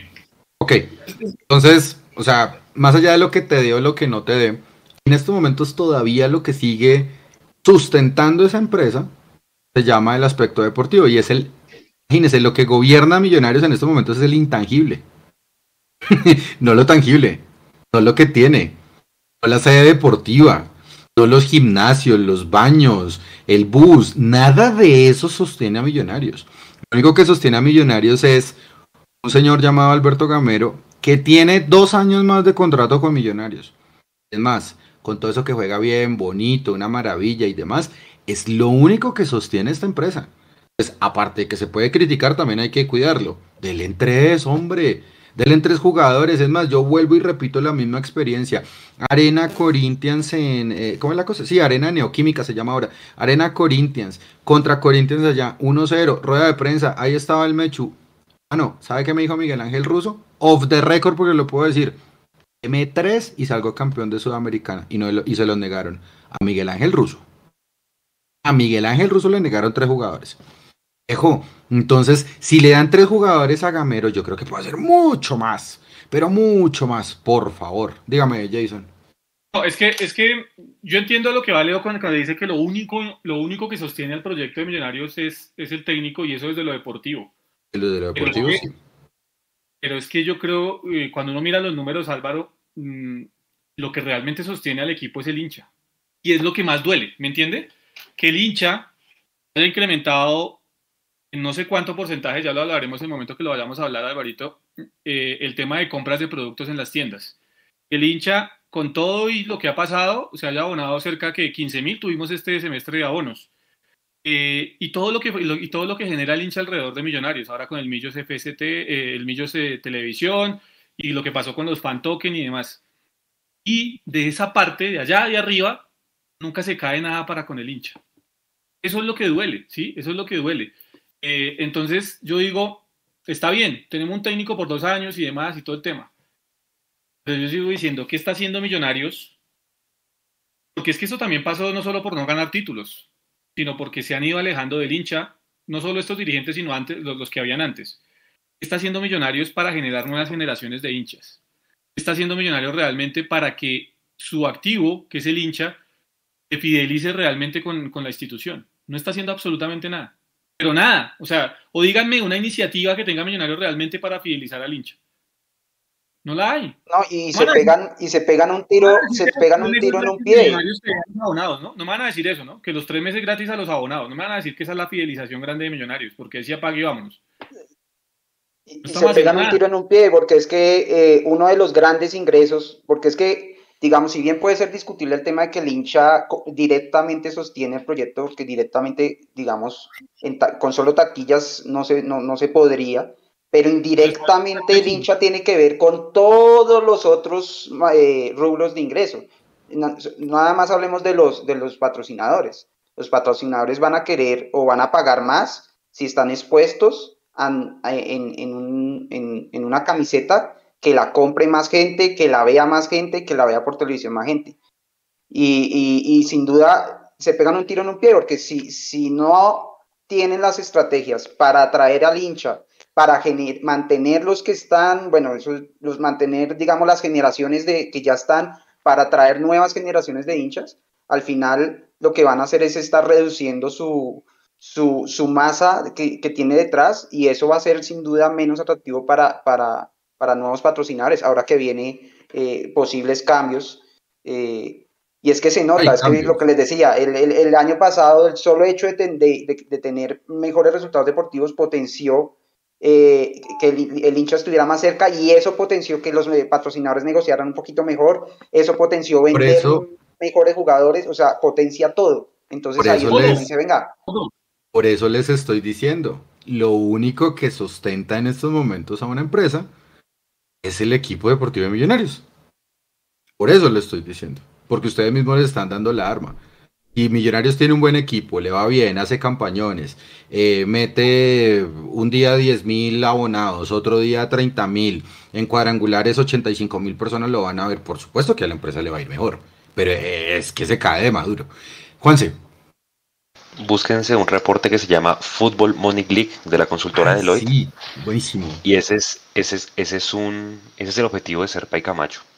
Y yo por eso soy realmente pesimista que ellos alguna vez quieran ver al hincha cerca, ¿sí? Ellos quieren y se van a dar la pela, y Álvaro conoce el tema, de poder cambiar y revolucionar el modelo de la televisión. Ese reporte que les digo dice que la televisión se debe repartir en tres factores. Uno, qué tan tanto rating genera usted, y usted sabe que aquí Millos América y Nacional son los que más generan, que otra parte de, la, de la plata de la televisión sea en función de su rendimiento como equipo, ¿cierto? Y eh, en función también de, de qué, de cuántos televisores usted pueda aprender, que tiene, o prender, perdón, que va muy de la mano con el, con el, con el tema de rating, o sea, que atan no solamente el rating, sino también al desempeño del equipo. Y ellos se van a dar esa pela de aquí en adelante. Yo creo que la parte del hincha no es lo que ellos los motiva y es lo que siempre pelea Gustavo Serpa, el tema de la televisión. Yo creo que esa es la prioridad de nuestros directivos en estos momentos. Ellos, ellos saben para dónde van. Nosotros también vamos para otro lado. Mechu, ¿qué hubo? ¿Se durmió? ¿Cómo va por ahí? ¿Cómo va hasta el aeropuerto? Mechu. Mechu, ah, ¿no te escucho? perdón. estoy escuchando. Ok, cuénteme, temperatura en Brasil, por favor. No, ahorita estamos como a 25, ya baja un poquito. Suavecito. ¿Cuántas, eh, ¿Como hartas cervezas regionales? Mm, sí, sí, sí, un poquito. Ay, madre. Algo está pasando con nuestra cuenta de Instagram. Sí, estoy viendo eso y no podemos ingresar. Ok. Esto está muy claro. Eh, bueno, eh, no. Yo, yo, cervezas? Yo sigo insistiendo, Leo, que, que todo empieza por un proyecto que no tenemos, todo empieza por un proyecto que fue un accidente y que yo insisto que sigue siendo un accidente lo que pasa es que encontramos al técnico perfecto en el momento justo porque Alberto Gamero, primero, no pelea por refuerzos y segundo, ha logrado potenciar una mano de pelados que ningún otro técnico hubiera podido potenciar, por ejemplo, Jorge Luis Pinto, y eso le viene bien a todos. Lo que pasa es que va a llegar un momento en el que el hincha va a entender que no solo jugar bien es suficiente, hay que ganar partidos y hay que saber generar opciones de gol y hay que saber definir. Y yo siento que nosotros eh, no generamos opciones de gol y no sabemos definir. Y sí jugamos muy bonito, pero nos estamos dedicando mucho a la lírica y poco a, la efectividad. Y arranco por mí. Yo, escucho a Mechu y, y, se me olvida que Millos va de primero, la verdad. No, no, pero Alvarito, o sea, vamos de primeros, pero es que la, la, parte dura del campeonato empieza ahorita. Y tenemos, es, que, es, que, es, que, es, que, esa es la otra, nos, nos acostumbramos demasiado a, nuestra, a nuestro torneo local. ¿Y sabe por qué nos acostumbramos a eso? Porque no jugamos copas internacionales. Estamos demasiado, demasiado criollos. Entonces, como le ganamos a Cortuluá con suplentes, somos lo máximo. ¿Sí me, sí, sí se dieron cuenta? Totalmente. Ah, no pasa nada, le ganamos al Cortuluá, carajo, con suplentes, carajo. Y se nos olvida de dónde estamos. Y tiene razón la prensa especializada, tiene razón Asensio, tiene razón Pino Calat, tiene razón los que digan, no tenemos gol. Tenemos un gol por partido. Juanse, ¿cuántos goles hacemos por partido en, lo, que vamos del año? Uno. pues uno. Un gol por partido. Ah, no, pero es que vamos de primero, no pasa nada, le ganamos a Cortuluá. Pero venga, es que no entiendo. a mí me parece curioso la, dicotomía que veo acá y es que nos preocupa que juguemos, que jugamos bonito, pero hay que buscar resultado. Pero tenemos el resultado que, ganamos, pero es que solo ganamos por un gol. Entonces, pero no nos importa si jugamos bonito mientras, mientras ganemos. Entonces, al fin, ¿qué queremos? Ganar, gustar, golear y ganar, seguramente. No, no, no tampoco nos podemos ir a los extremos y, en esta y en esta sí digamos que estoy con Álvaro porque tampoco podemos demeritar el hecho de que un equipo pues, esté líder en una liga. A que la liga de nosotros es por, es por debajeada, pero entonces también miremoslo desde el otro lado. Si Millonarios no estuviera entre los ocho en, esta en este momento en la liga, ¿qué estaríamos diciendo? Entonces yo creo que también hay que darle un valor también a lo que se ha conseguido. A, a nivel internacional no tenemos ropita, sí, quedó comprobado, yo creo que no tenemos duda de eso también hay que darle un valor a lo que se ha conseguido en la liga. Porque hemos aquí dicho todos que nos gusta cómo juega Millonarios, la gran mayoría aquí lo hemos dicho, no quiero hablar por los demás, pero sí lo he escuchado de la gran mayoría, que ya hay una idea de juego clara y que inclusive con los suplentes pudimos sacar seis puntos, entonces tampoco nos podemos ir al extremo de que hay que quemar todo y entonces ya no sé, no, yo creo que también hay que mirar que pues en la liga somos, somos líderes y por eso inclusive nuestro título del live de hoy, por eso volveremos, volveremos, ¿sí? Porque es que se viene el clásico y hay que pensar en que en el clásico podemos seguir siendo líderes y ratificar lo que hemos hecho bien en la liga. Yo creo que tampoco podemos irnos a ese otro extremo de decir que todo está derrumbado y que no hay nada bueno. No sé, es mi punto de vista. Yo creo que sí hay cosas buenas. Dígame, Juan. darle valor. Hay que seguir construyendo y hay que ser más ambiciosos de cara al futuro. Estoy de acuerdo. Yo no he dicho, yo no he dicho que, hay que, mejorar. obviamente hay espacio para mejorar. De, de, uno, de uno, Bueno. Juanse, Juanse, y Álvaro. Hay que darle valor, yo estoy de acuerdo con Jason, pero porfa complementen su idea cada uno con cómo se va a medir a Gamero. Alberto Gamero tiene que tener un título en el 2000, un título de liga, ojo, en el 2022 con Millonarios. Si no, esa valoración no va a servir de nada. De acuerdo. Perdón, una, una, imprecisión ahí para la gente que nos está viendo que me corrigieron. En Inglaterra, que es el, el modelo que quiere Millonarios de la televisión, es el 50% de los ingresos es por venta de los derechos televisivos. Uno. 25% se reparte en función del número de partidos que hayan sido retransmitidos, o sea, que se hayan repetido en cualquier plataforma. O sea, eso paga también. Por eso es que el Liverpool, el Manchester, todos estos equipos les va también en televisión y un 25% restante se lo pagan a usted en función de su desempeño como equipo, que ese es el modelo que está buscando Serpa y, y, Camacho con la televisión, que creo que es el más justo. No está pasando en Colombia, acá todos recibimos por, igual y seguramente es la pelea que se quieren dar. Ahora sí, Mechu, perdón. Mechu.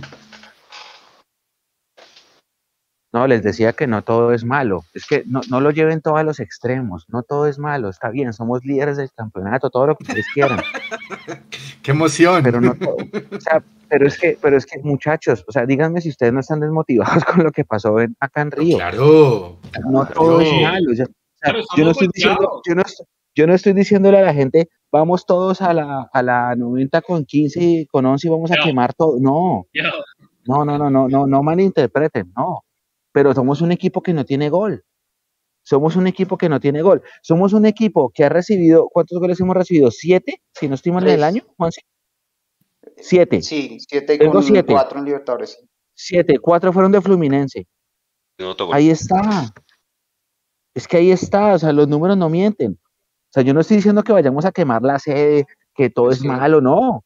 Pero simplemente eh, tenemos que darnos cuenta de dónde estamos y nos falta eh, la mitad del recorrido, que seguramente vamos a, el pobre Santa Fe va a pagar el precio el domingo porque Santa Fe es menos equipo, seguramente. pero este es un equipo que no tiene gol. Y es que no es pecado decirlo, no tenemos gol o tenemos gol. ¿Ustedes están felices No. con lo que han visto en este año? No, Alvarito, ¿usted está feliz con lo que ha visto? No tenemos gol. Mm, A mí me, gustaba más el Millos del año, pas- del año pasado, eh, pero creo Ah. que es un equipo que ha logrado, o sea, en eso sí, o sea, juega bien y va de primero. ¿Le falta gol? Sí, le falta gol. Quisiera ver un poco más de gol. ¿Le falta un poquito más de generación? Sí, creo que le ha faltado más gol que generación, a, a mi parecer, pero jugamos bien y vamos de primero.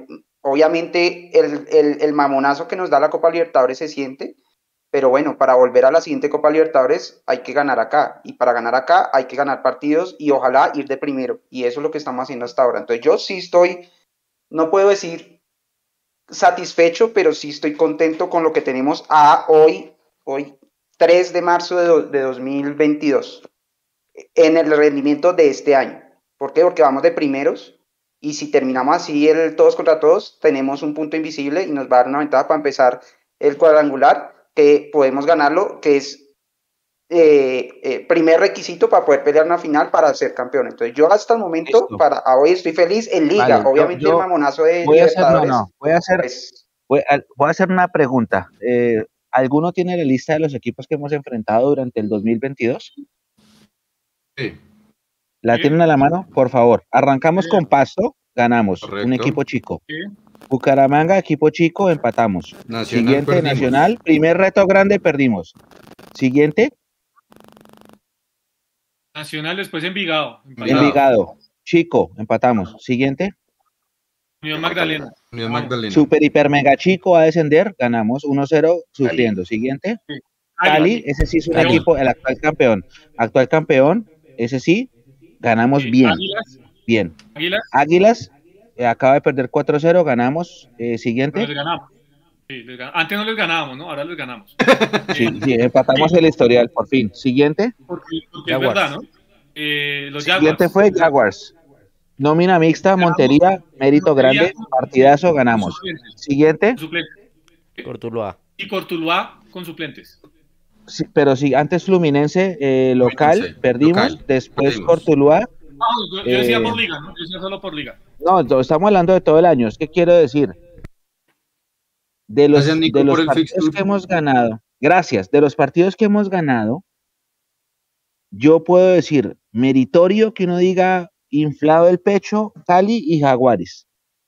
Los demás eran obligaciones. ¿Sí? Incluido Nacional, ¿no? No, no, no, espere, los retos grandes los perdimos. Es que perdimos con Nacional y con Ah, Fluminense. correcto. ¿Ve? Ah, bueno, entonces ahora, más, ¿cuántos goles hemos más, recibido? Siete. Esos correcto. siete, ¿cuánto nos ha hecho Nacional y fueron, Fluminense? seis Seis. fueron con, con Fluminense y dos y con Nacional. Ahí está. Ahí está. Ahí es que los retos grandes, es que falta el reto. Ahora, miren ese fixture que tiene Nico en pantalla. Miren ese fixture. Que puede que ganamos el clásico. Yo creo que vamos a ganar el clásico. Porque Santa Fe va a pagar los platos rotos de esta debacle. Pero pónganle cuidado. Falta Santa Fe, América, Junior, Medellín. eh, Medellín. Me falta. ¿qué La vuelta con Santa Fe. Ah, Tolima, Tolima. Tolima, Santa Fe otra vez, Equidad que siempre nos jode la vida. Entonces, vamos tranquilos. O sea, yo entiendo que estemos primeros a la fecha 9. Sí, es que ese es el tema. no es que es- es- vamos No. tranquilos, pero, pero yo lo escucho la verdad como si no, no sé. Como si No fuéramos, No, yo- yo decir- como si fuéramos décimos a tres puntos del octavo y, y pensando, pues pucha, ¿cómo vamos a llegar a, No, a pasar con vamos, esta no- vamos, con esta- vamos, vamos, vamos primeros. igual, eh, espere, vamos primeros, vamos primeros, vamos primeros. Eso no se puede cambiar, la matemática está estable. Vamos primeros, eh, faltan 11 partidos. De los eh, nueve partidos que hemos jugado, retos grandes han sido solamente dos. Los rivales grandes vienen a la otra mitad de camino y nos acaba de pintar la cara un equipo de Brasil muerto de la risa y nos cantaron el ole en Brasil. Listo. Pero yo le digo, ¿Listo? Mechu. Vamos primeros en una liga mediocre. Sí, No, pero mediocre, es en mejor, la ir no primeros, jugado- es, es- es mejor Eh. ir primeros en una liga mediocre que ir octavos en una liga mediocre. claro, porque entonces, ¿qué decimos del Cali entonces que es campeón de una liga y ahorita está No, no, por eso digo, el Cali, lo del Cali fue meritorio. Yo lo del Cali y lo de, y lo de, y lo de Jaguares, para mí fue lo mejor del semestre, lo mejor. Pero también me voy al otro lado del otro extremo y si digo que los retos grandes todos los perdimos, entonces, ojo, Ojo. Pero me acuérdese que usted fue uno de los que dijo cuando perdimos un reto de esos que usted llama grandes con Nacional, que Millonarios había jugado bien ese día con Nacional. ¿Se acuerda? Entonces, por eso yo digo, tampoco nos tenemos Pero- que ir al extremo de decir, No, no, no, perdimos. por sí, eso claro, sí. perdimos, La realidad es que lo perdimos, pero rescatamos también Por el eso. de Millonarios ese día. Entonces, no pero eso es estamos una tan victoria lejos. moral. Es que yo no, yo, sí, yo no, es que no, es que no quiero caer en la victoria moral, dijo Jason. No quiero caer Usted en se lo dijo, es se lo dijo en algún momento. Entonces yo, yo le estoy recordando lo que dijimos aquí en algún momento, que Millonarios había jugado bien ese día. ¿sí? Entonces no nos podemos olvidar de, que, de lo que nosotros también decimos, producto de una eliminación de Copa Libertadores. ¿no? Yo creo que tenemos que tener el cassette a largo plazo y entender que dijimos en algún momento lo que dijimos. Y, por, y eso me hace ver a mí que no, No. estamos tan lejos. No, no, Eso no. me hace ver a mí que no Ah, tan lejos. Pero, pero es que esto A no ver, pero es pero, pero es que esto. Pero, Eh, yo termino, yo termino. Yo sé que como hincha, el honor de ganarle a los equipos rivales tradicionales es supremamente importante. Yo creo que eso nadie lo discute. Ganarle a Santa Fe, a Nacional, a Cali, a América, no tiene discusión porque es, es el triunfo que todos queremos tener. Pero en la liga colombiana y en el formato de la liga colombiana, da lo mismo ganarle a Santa Fe que al Tuluá, porque al final de cuentas usted lo que tiene es que meterse en el grupo de los ocho Oh, y ahí miramos qué pasa. No La compro- realidad, en no los le compro puntos- eso. En los puntos es la No realidad. En los puntos es la realidad. En los puntos En los la realidad. No le compro eso. Por eso. No estamos tratando, por- el sistema de Liga de Colombia, usted necesita Sí. entrar a los ocho. Perfecto, o sea, pa- para, o sea es, es como si yo digo que para mí tres puntos es igual contra Santa eh, contra Nacional que contra contra Huila contra, contra Cartagena. Listo, Sí, eso no, está bien. exacto, Pero, pero, pero no tenemos por qué enrostrarnos. Es que usted dijo que, Mille- que Nacional había jugado, que contra Nacional había jugado bien. A mí eso me parece innecesario. No, no, sí, está bien, pero me parece innecesario por una razón. Que es que aquí lo que nosotros creo que intentamos dilucidar es, y yo estoy con Mecho en esta, compañero, tuvo, antes, para llegar a ser líder, usted tuvo tres partidos importantes. Para mí el de Nacional no cuenta, para Mechu sí. Y fue contra Nacional como local porque es el partido que el 90-95% de la gente quiere ganar y los, dos de, y los dos de Libertadores con Fluminense, que fue el sexto de Brasil hasta hace hasta el año pasado. ¿Qué pasó en esos tres partidos? ¿Arrugamos o jugamos bien?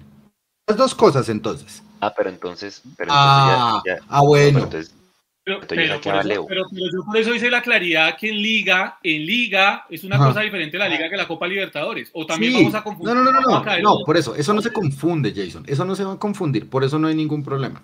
Pero vuelvo y les repito, en los retos que ustedes llaman grandes, para mí Nacional no lo es, es un partido normal. En el reto grande que tuvo con Fluminense Millonarios se arrugó. Y es más, le pasaron por encima. Cuatro goles para mí es suficiente para que me digan me pasaron por encima. es que ni Yo sí creo eso. Es que creo, Leo, que al punto que usted va, y yo ya le iba a refutar. claro, yo, yo, yo, yo le iba a decir, Leo, no podemos caer entonces que, claro, ganémosle a los, como en esas épocas del arroz con huevo, de que entonces salvamos el semestre si le ganamos a los rivales. Ah. No. Yo creo que al punto que usted va y corríjame, perdón, Mechu, es, nos estamos arrugando en los partidos decisivos. Nos arrugamos Gracias, maestro. final, No tengo nada más Nos que decir. Eso.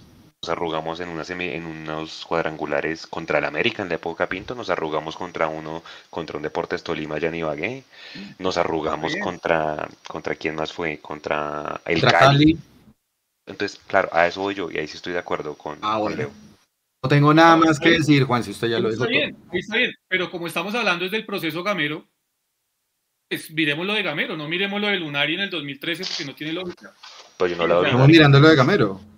No, pero es que está diciendo, nos arrugamos con el Cali, nos arrugamos con Junior, no, no, o sea, Sí. realmente con Gamero hemos tenido dos accidentes que fueron los del año pasado, que fueron quedarnos en una final con un equipo corto, con un El equipo Cali. corto, El Cali dos veces, Jason.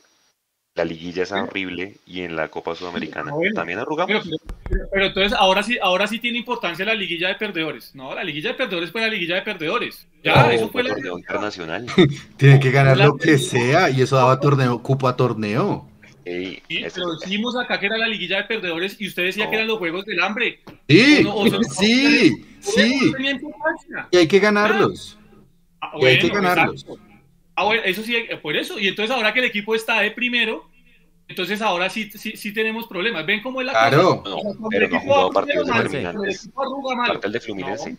Ese, Aparte, aparte el, el de Fluminense ya es uno jugado partidos determinantes, por eso digo, mantengamos el, el, el este al, al final, o sea, cuando sean finales. bien, para bien, tranquilo, bien. No sabemos si vamos a ser campeón, pero vamos bien. ¿o no? ¿Está hablando Jason o me está hablando Gamero? Que me está queriendo presentar, prego- pre- me está queriendo presentar fracasos como resultados. Entonces no vemos el resto de campeonato. Pero- porque, No, no, no, no, no, Pero es que estamos hablando de cómo ahí- este torneo, o sea, este to- en este campeonato, ¿qué, fraca- ¿qué fracaso estamos vendiendo yendo de primeros? O sea, No, por eso o sea, es que, es que ya- yo Calma, sigo confundido.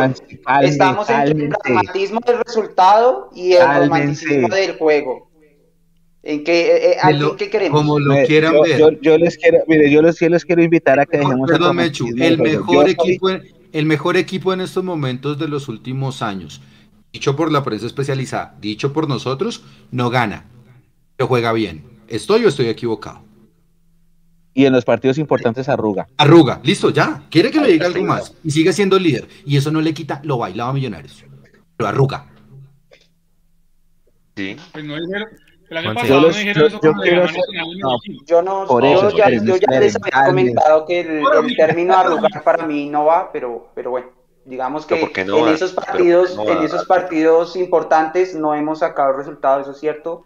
Eh, habrá, cada partido tiene sus motivos, pero es verdad, en los partidos donde hemos, hemos tenido algunos partidos importantes donde no hemos logrado resultado y ese es una preocupación válida, pero no por eso podemos dejar de decir que este semestre hasta la fecha 9 vamos de primeros y que, puede, que la idea es seguir en esa senda, pero no podemos Eh, quedarnos Nico. en que como no, Sí. hacemos gol, porque decimos no es que no tenemos gol, pero como un equipo que no tiene gol, que le falta más gol, pero un equipo que no tiene gol de primero, un equipo que, eh, sí, dice, es que nos han hecho siete goles, pero es que en, en el torneo local hemos en, en nueve partidos solo en dos nos han hecho goles. Entonces, Sí, sí, sí, está bien. siento Es que, nos estamos yendo en, los, en lo que yo decía en alguna discusión con, con Leo, ahí las estadísticas tienen ese lío, son facilísima, facilísimamente, demasiado fácil puede uno caer en el sesgo de encuadre. Entonces encontrar la estadística es que, que me da mi Alvarito, punto. Alvarito, si usted, si nos vamos a ir a los números, usted me gana a mí por goleada. O sea, usted me va a mandar a mí a, a cerrar la transmisión y a abordar el avión. Porque usted me dice, la estadística dice que, que Millos es primero en la tabla. Entonces yo ante eso no tengo nada que decir. ¿Sí? Si usted me dice, vamos primeros en la tabla, yo digo, sí, sí, eh, la señora de Copa que me mande a abordar y yo me voy ya. Porque los números lo dicen. ¿Sí? Ah, ah, que somos el equipo que no, eh, ha recibido menos goles en la liga. También, cierto. Son estadísticas, es cierto. ¿Sí? Ahora, ¿cuántos goles hacemos por partido? Uno. Uno. Ahora, que con un gol, que con un gol por partido nos está alcanzando para ser primeros. Todo lo que Alvarito diga es verdad. Es que es verdad. Sí, yo debería cerrar la transmisión, me despido de ustedes, de la comunidad. Nico, ponga el chat porque me deben estar rompiendo. Pongan el chat y nos vamos. Mire, Yo- es a que ti- lo a- jodió la depresión post-flu o la cerveza regional. No, ante la, ante la, ante la luz de la tabla de posiciones, Álvaro me rompen los, en los, en los, en los, en los criterios y, y Jason no- está, está bien. Ahora yo digo, ojo, tengan cuidado, que a esto le faltan 10, 11 partidos y de los 11 partidos, por lo menos acuerdo. 8 son contra rivales duros. Tengan cuidado. Y, yo, y, y también les puedo decir, tengan cuidado ¿Qué? que el equipo no tiene gol con qué. con que, con que ese primer lugar que hoy estamos defendiendo no se, lo, se, va, se pueda caer. Ah, No, puede Sí. caerse. Ya, yo quería decir una puede- antes de... Es que puede caerse Ah. también. Así hubiera, digamos, volteemos el, volteemos el, el calendario. Estuviéramos décimo, podíamos ser Y, primero. y- Sí, Mechu, también en, la- en la- en el remate del campeonato, si hoy estuviéramos décimo, pues como es el campeonato colombiano, podíamos terminar segundo o primero. El Claro, pero estoy hablando, yo estoy hablando de cómo estamos hoy, tranqui- sí, sí, sí. Todos tienen razón, tienen toda la razón, sí. Yo estoy hablando de cómo estamos hoy. Como estamos hoy, que somos primeros, nos falta jugar contra todos los rivales duros. Nos ha tocado Nacional y Cali. Bueno, Cali con asterisco porque está viene mal, pero Cali se va a levantar y va a clasificar. Nos faltan los rivales duros. Hay De que acuerdo. jugar. José Manuel alma. Martínez dice, sí, Mechu, hoy está un poco dolido y se nota bastante, compadre. Más allá de que falten 11 partidos, no, me Millonarios van a puede hacer matar. 12 a 15. No, pues es normal, Mechu vivió como nos No, pintaban la Me cara en Brasil. Yo, yo a creo mí que me cantaron el ole, pues, ¿sabes qué? Pues, Claro. O sea, entiéndanme, me cantaron el ole feo. A uno no le gusta que le canten el ole. Y uno tiene que prender las alarmas. O sea, si nosotros, por eso les digo, yo siempre les he dicho y le hemos dicho nosotros eh, todos en, en los terceros tiempos y en los, y en los Mundomillos Live, si vamos a hablar del resultado, entonces vamos primeros el vuelo mío arranca en 30 minutos. Señores, ha sido un placer, muchas gracias. Nos vemos mañana. No, yo tengo que hablar desde el juego. En el juego yo me siento que el equipo está en deuda, por más que vaya primero. ¿Por qué? Porque un equipo brasilero nos prendió las alarmas, porque no tenemos gol. Pero no solo es que no tenemos gol, porque es que la gente se va a pegar de que no tenemos gol, y eso yo lo, yo lo respeto, pero no lo comparto. No generamos gol. La pelota no le llega a los delanteros. Le llega una vez a Erazo, una vez a Jader y una vez a Márquez. Y como Erazo la falla, Jader la falla y Márquez la falla, entonces los culpables son los tres delanteros. La pelota no les llega, no tenemos sorpresa, no tenemos generación de gol, no tenemos velocidad, lo hemos analizado. El problema de nosotros pasa por ahí. Tenemos una excelente posesión de pelota, excelente. ¿Sí? Todas las estadísticas. Millonarios le quitó la pelota al rival 74% del tiempo. Uf, buenísimo. Pero con eso no hacemos nada. Le quitamos la pelota a Fluminense y Fluminense en la primera que tuvo nos cobró. Nacional a Nacional, ¿cuánto fue la posición de balón con Nacional? Como 39%. 39% al final. Ellos patearon al arco y fue gol. Nosotros tenemos graves problemas de generación y de definición. No lo escondan con la tabla de posiciones. Porque si nos pegamos a la tabla de posiciones, Alvarito tiene razón. Y yo me. Ya, yo tengo que cerrar el programa. Claro. Y, No, no, no. esto no se peguen en eso. No, Entiéndanlo, muchachos. Nos acabamos de, creo que es- acabamos de sufrir, acabamos de sufrir una eliminación dolorosa por el resultado global, porque es que fue inobjetable, y por la forma como nos trabajaron los dos partidos. Y en los dos partidos nos trabajaron falta de cancha. Esconder los Falta problemas de, de millonarios únicamente, esconder los problemas de millonarios únicamente amparados en que somos primeros en la liga de posiciones, a mí me parece una posición No, no. No, no, no, no, no, no. Es, es una, es una discusión semántica, es una discusión semántica, es una discusión semántica porque es que Mechu, cuando Mechu dice no tenemos generación, no tenemos gol, uno dice, pero ¿cómo no tenemos gol si vamos de primeros? Nos falta gol, es diferente, es, es una discusión más semántica. No, no, Alvarito, gol, Alvarito, No. espérenme un segundo. No. Alvarito, Para nada. no, Alvarito, espérenme Ah, un segundo. es, decir, no tenemos gol, no, No. tenemos generación. O sea, usted escribió un equipo que eh, usted se lo describe así a un brasileño y dice, uy, ese equipo va octavo, noveno. Va- yo les hago, yo a les hago una pregunta. ¿Cuántos No, goles debería no tener tenemos- este arranque de liga? ¿Cuántos No goles, tenemos generación. cuántos goles dejó de ir millonarios ahora con la No, salida del ¿cuántos- delantero? no, pero no, no pensemos en el pasado, estamos hablando de esta liga, Leo. ¿Cuántos goles debería tener Millonarios para decir que tiene gol? Mínimo, o sea, mínimo debería ser dos por partido. Con, de acuerdo a los remates al arco. 18. Entonces en Colombia ningún equipo tiene gol, porque el que más goles tiene, tiene 13 goles. Ningún equipo tiene gol, porque si usted me dice que dos, dos por partido, entonces tendría 18. Ningún equipo llega a las nueve fechas con 18 goles en este arranque de liga. No estoy, habla- no estoy hablando de los demás, estoy hablando de millonarios. Estoy de acuerdo con Mechu, yo estoy de acuerdo con Mechu, no por eso, pero estamos hablando, estamos hablando de un contexto general que estamos disimulando que somos primeros, pero entonces cuando decimos que somos primeros está mal porque estamos maquillando la falta de gol. Pero cuando decimos que ningún equipo en la liga es, está por encima de Millonarios, además porque no hace tantos goles, entonces sí, está- sí, sí no podemos hablar de otra cosa. Entonces yo lo que yo voy es a esto. Estoy de acuerdo con Mechu y lo hemos comentado en los partidos todo el tiempo. A Millonarios le falta, le falta sorpresa. A Millonarios en esas tres fases de juego, que una es el tema de la creación de juego, el, el inicio de juego, el otro la creación de juego, y en esa acción o en esa generación de acción peligrosa, a Millonarios le falta y le sigue faltando. Estamos de acuerdo, estamos de acuerdo. Pero Mechu también lo decía y lo decíamos en, en el arranque de esto, con muy poco, lo decimos, lo decimos siempre, Gamero ha hecho mucho. Y estamos diciendo que nos gusta más este, que nos gustaba más el equipo, que tenía más herramientas del equipo del año pasado, ¿sí? Pero sin embargo le vemos la cara mala a este equipo que es más débil que el año pasado que sea líder. So, por eso yo digo, no es maquillar las cosas, es también tratar de ver lo positivo del tema. Y lo positivo del tema es que Gamero, con eso poquito que tiene, nos tiene en una liga mediocre, porque estoy de acuerdo, en mayúsculas se las pongo, es una liga mediocre, nos tiene primeros. En una liga mediocre, Pinto nos dejó por fuera, por ejemplo, en, una, en un semestre. En una liga mediocre, Russo nos dejó por fuera también. En una liga mediocre, Israel nos dejó por fuera. En una liga mediocre, Lunari nos dejó por fuera. ¿Por qué no valoramos también un poquitico lo positivo que tiene este equipo con todo y lo poquito que le han dado de herramientas a Gamero? Es- es- ese es mi llamado, no es más. No es Pero, maquillar. pero el- Jay, espé- espéreme, espéreme un segundo porque es que eh, en ese sentido yo estoy de acuerdo con usted. Por eso yo digo, yo soy gamerista a muerte. Gamero con muy poco ha hecho demasiado. ¿Sí? El grupo de jugadores ha crecido de tener cero experiencia a tener un montón de experiencia a jugar partidos. Pero nos falta.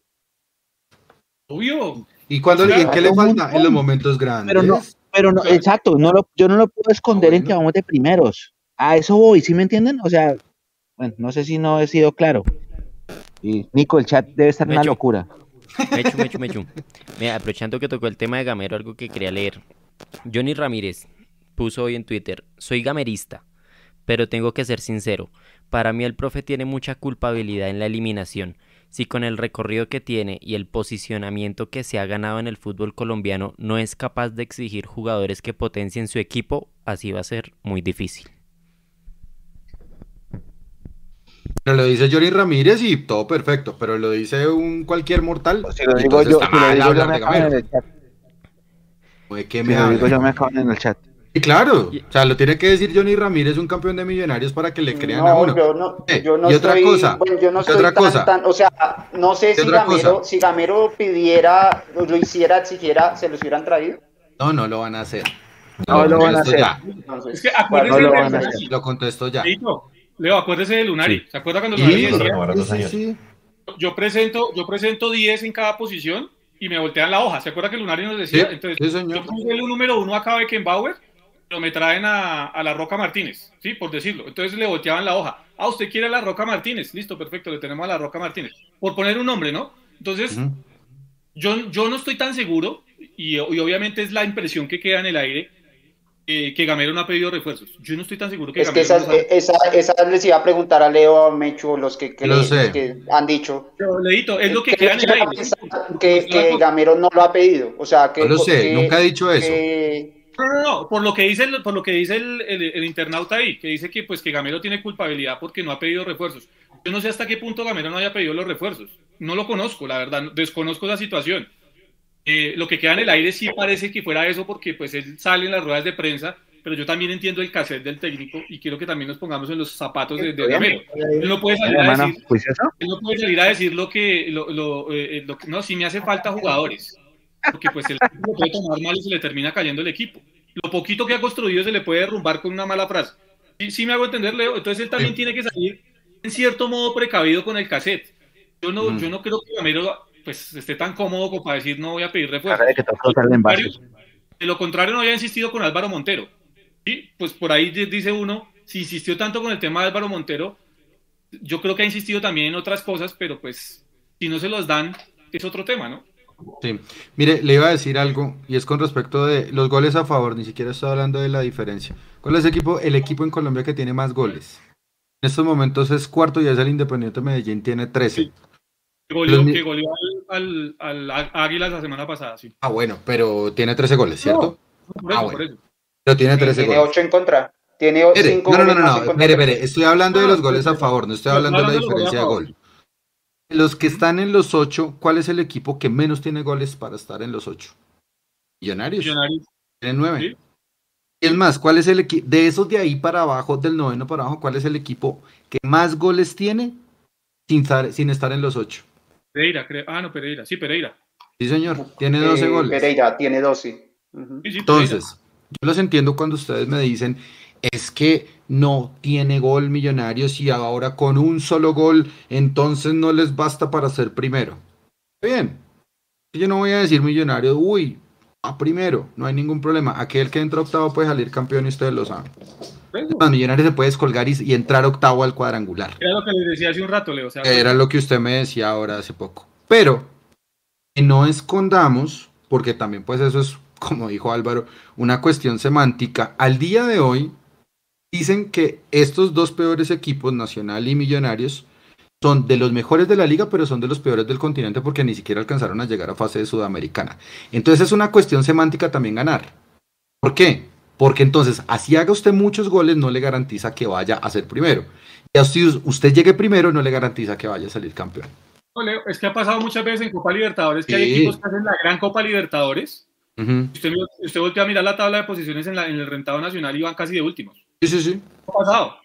Yo creo que ahí, ahí, ahí digamos, para, para zanjar de pronto un poquito la discusión de los goles, yo creo que sí, sí entiendo un poco el, punto de vista de Leo y de, y, de, y de Mecho en cuanto a que la sensación por el juego que desarrolla Millos, que tiene tanto el balón, es que al tener tanto el balón deberíamos generar más y meter más goles, pero es la sensación que queda por tener, por tener, por el juego que desarrollamos, que desarrollamos un juego de posesión pero no significa que, digamos, eh, estemos en déficit, uh, déficit comparativamente con los demás equipos. Es un tema de que teniendo tanto el balón, pues tendríamos que tener más chances y, más llegada. Eso sí puede ser cierto.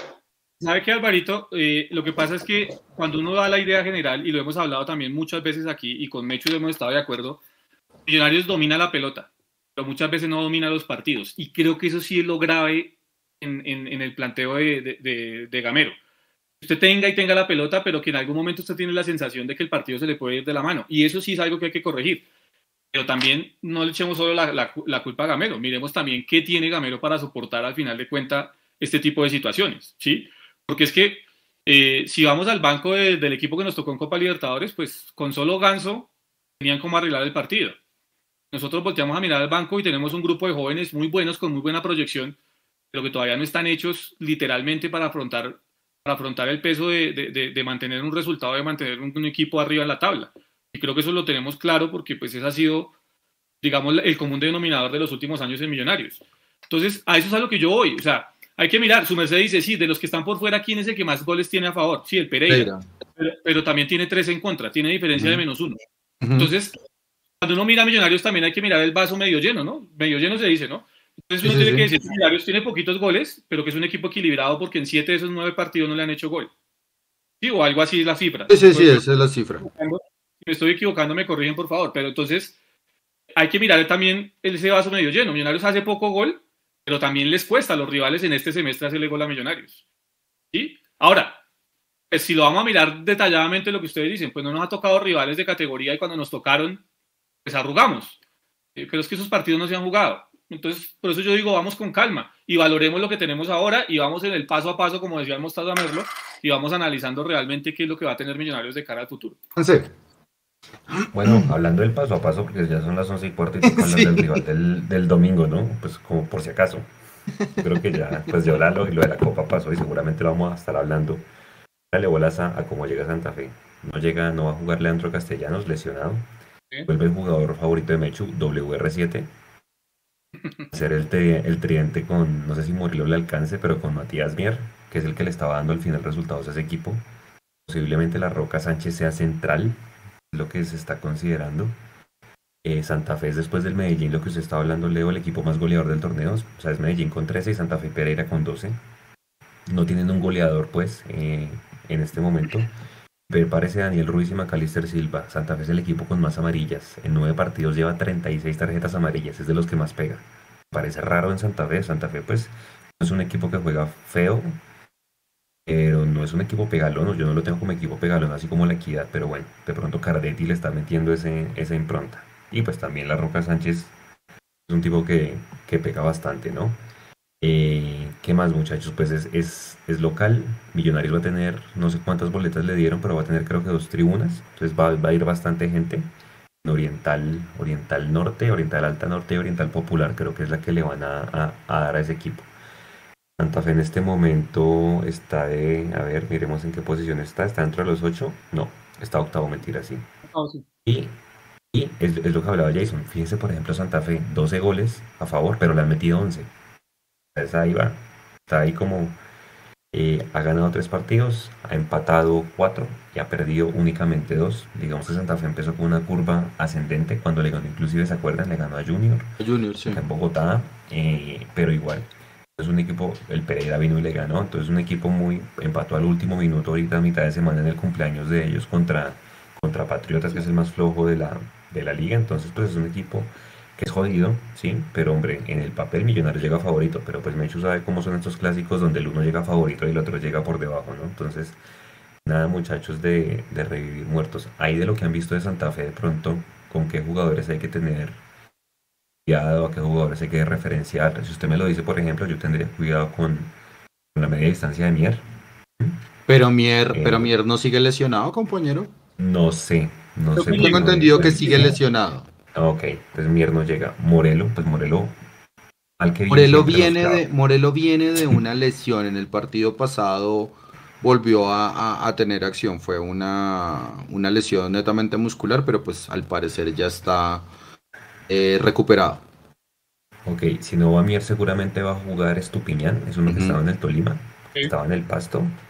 Eh, ellos tienen mucha salida con Edwin Herrera, Edwin Herrera es un bola, es un lateral.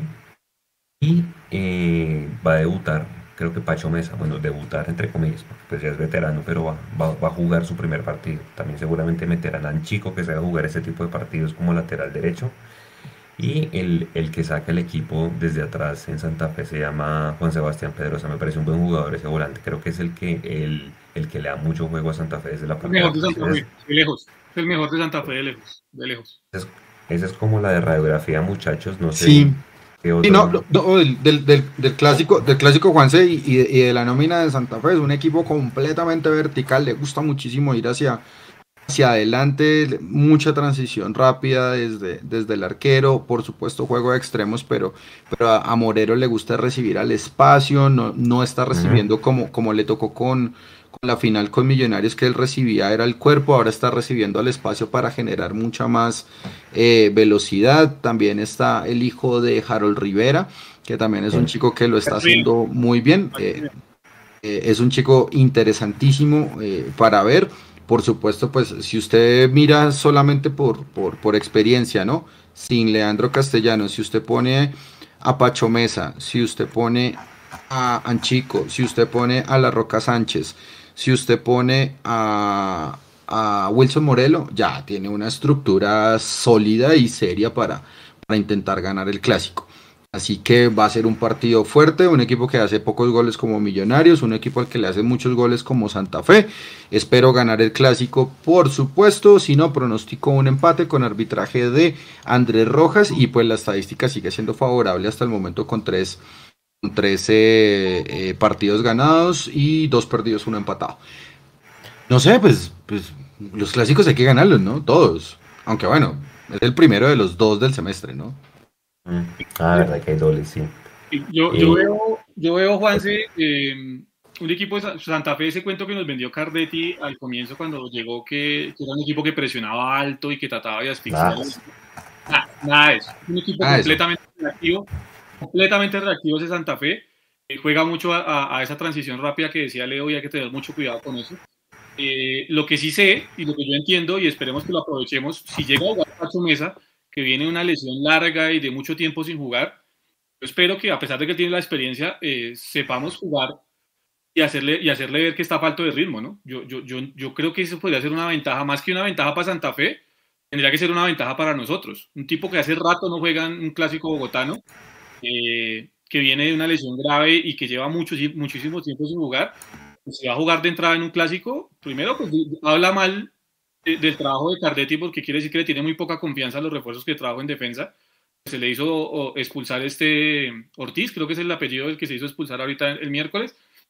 Pero, pero yo creo que tendríamos que aprovechar esa situación, ¿no? El hecho de que pues vuelve, vuelve de mucho tiempo sin jugar y de hecho el mismo Morelos estuvo lesionado, Wilfrido de la Rosa también estuvo lesionado, o sea, es un equipo para mí muy, muy, eh, muy regular este Santa Fe de Cardetti, la verdad no, no, no convence, no, no es que la verdad, pues el, el, número de goles lo dice, es completamente desequilibrado.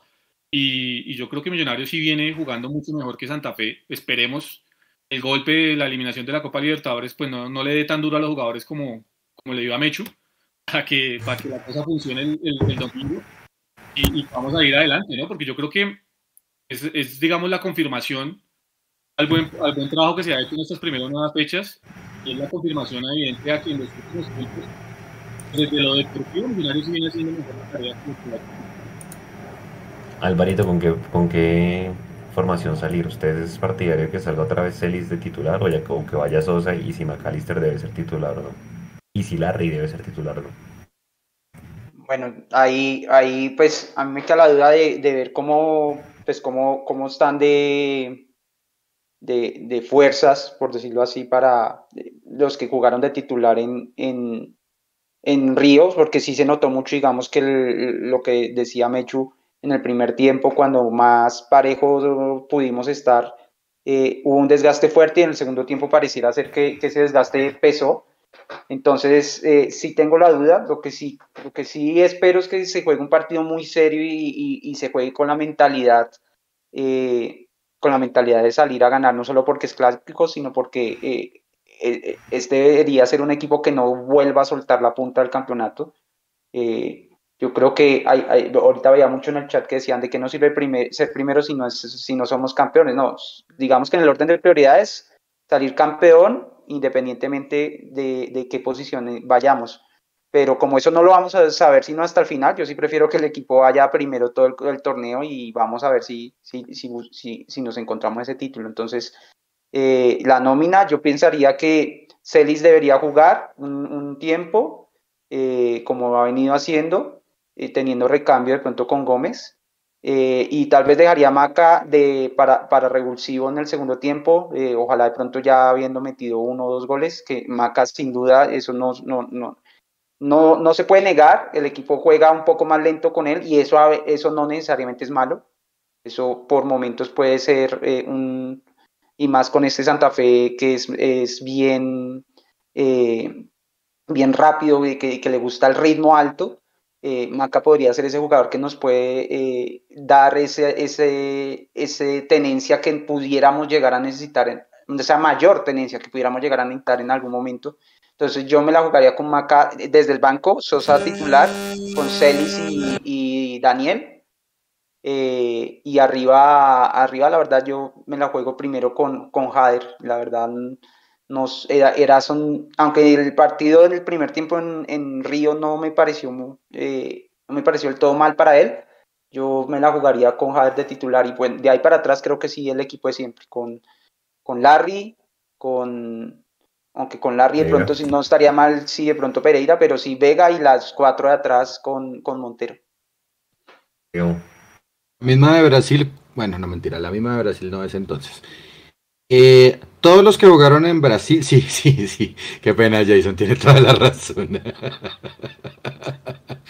Eh, jugaría, mejor dicho, sí, la misma nómina en Brasil con la excepción Sosa por Celis y Pereira por las Vázquez. De resto, todos los que jugaron en Brasil disponibles para el clásico ya ganarlo. Descanso ni que madres.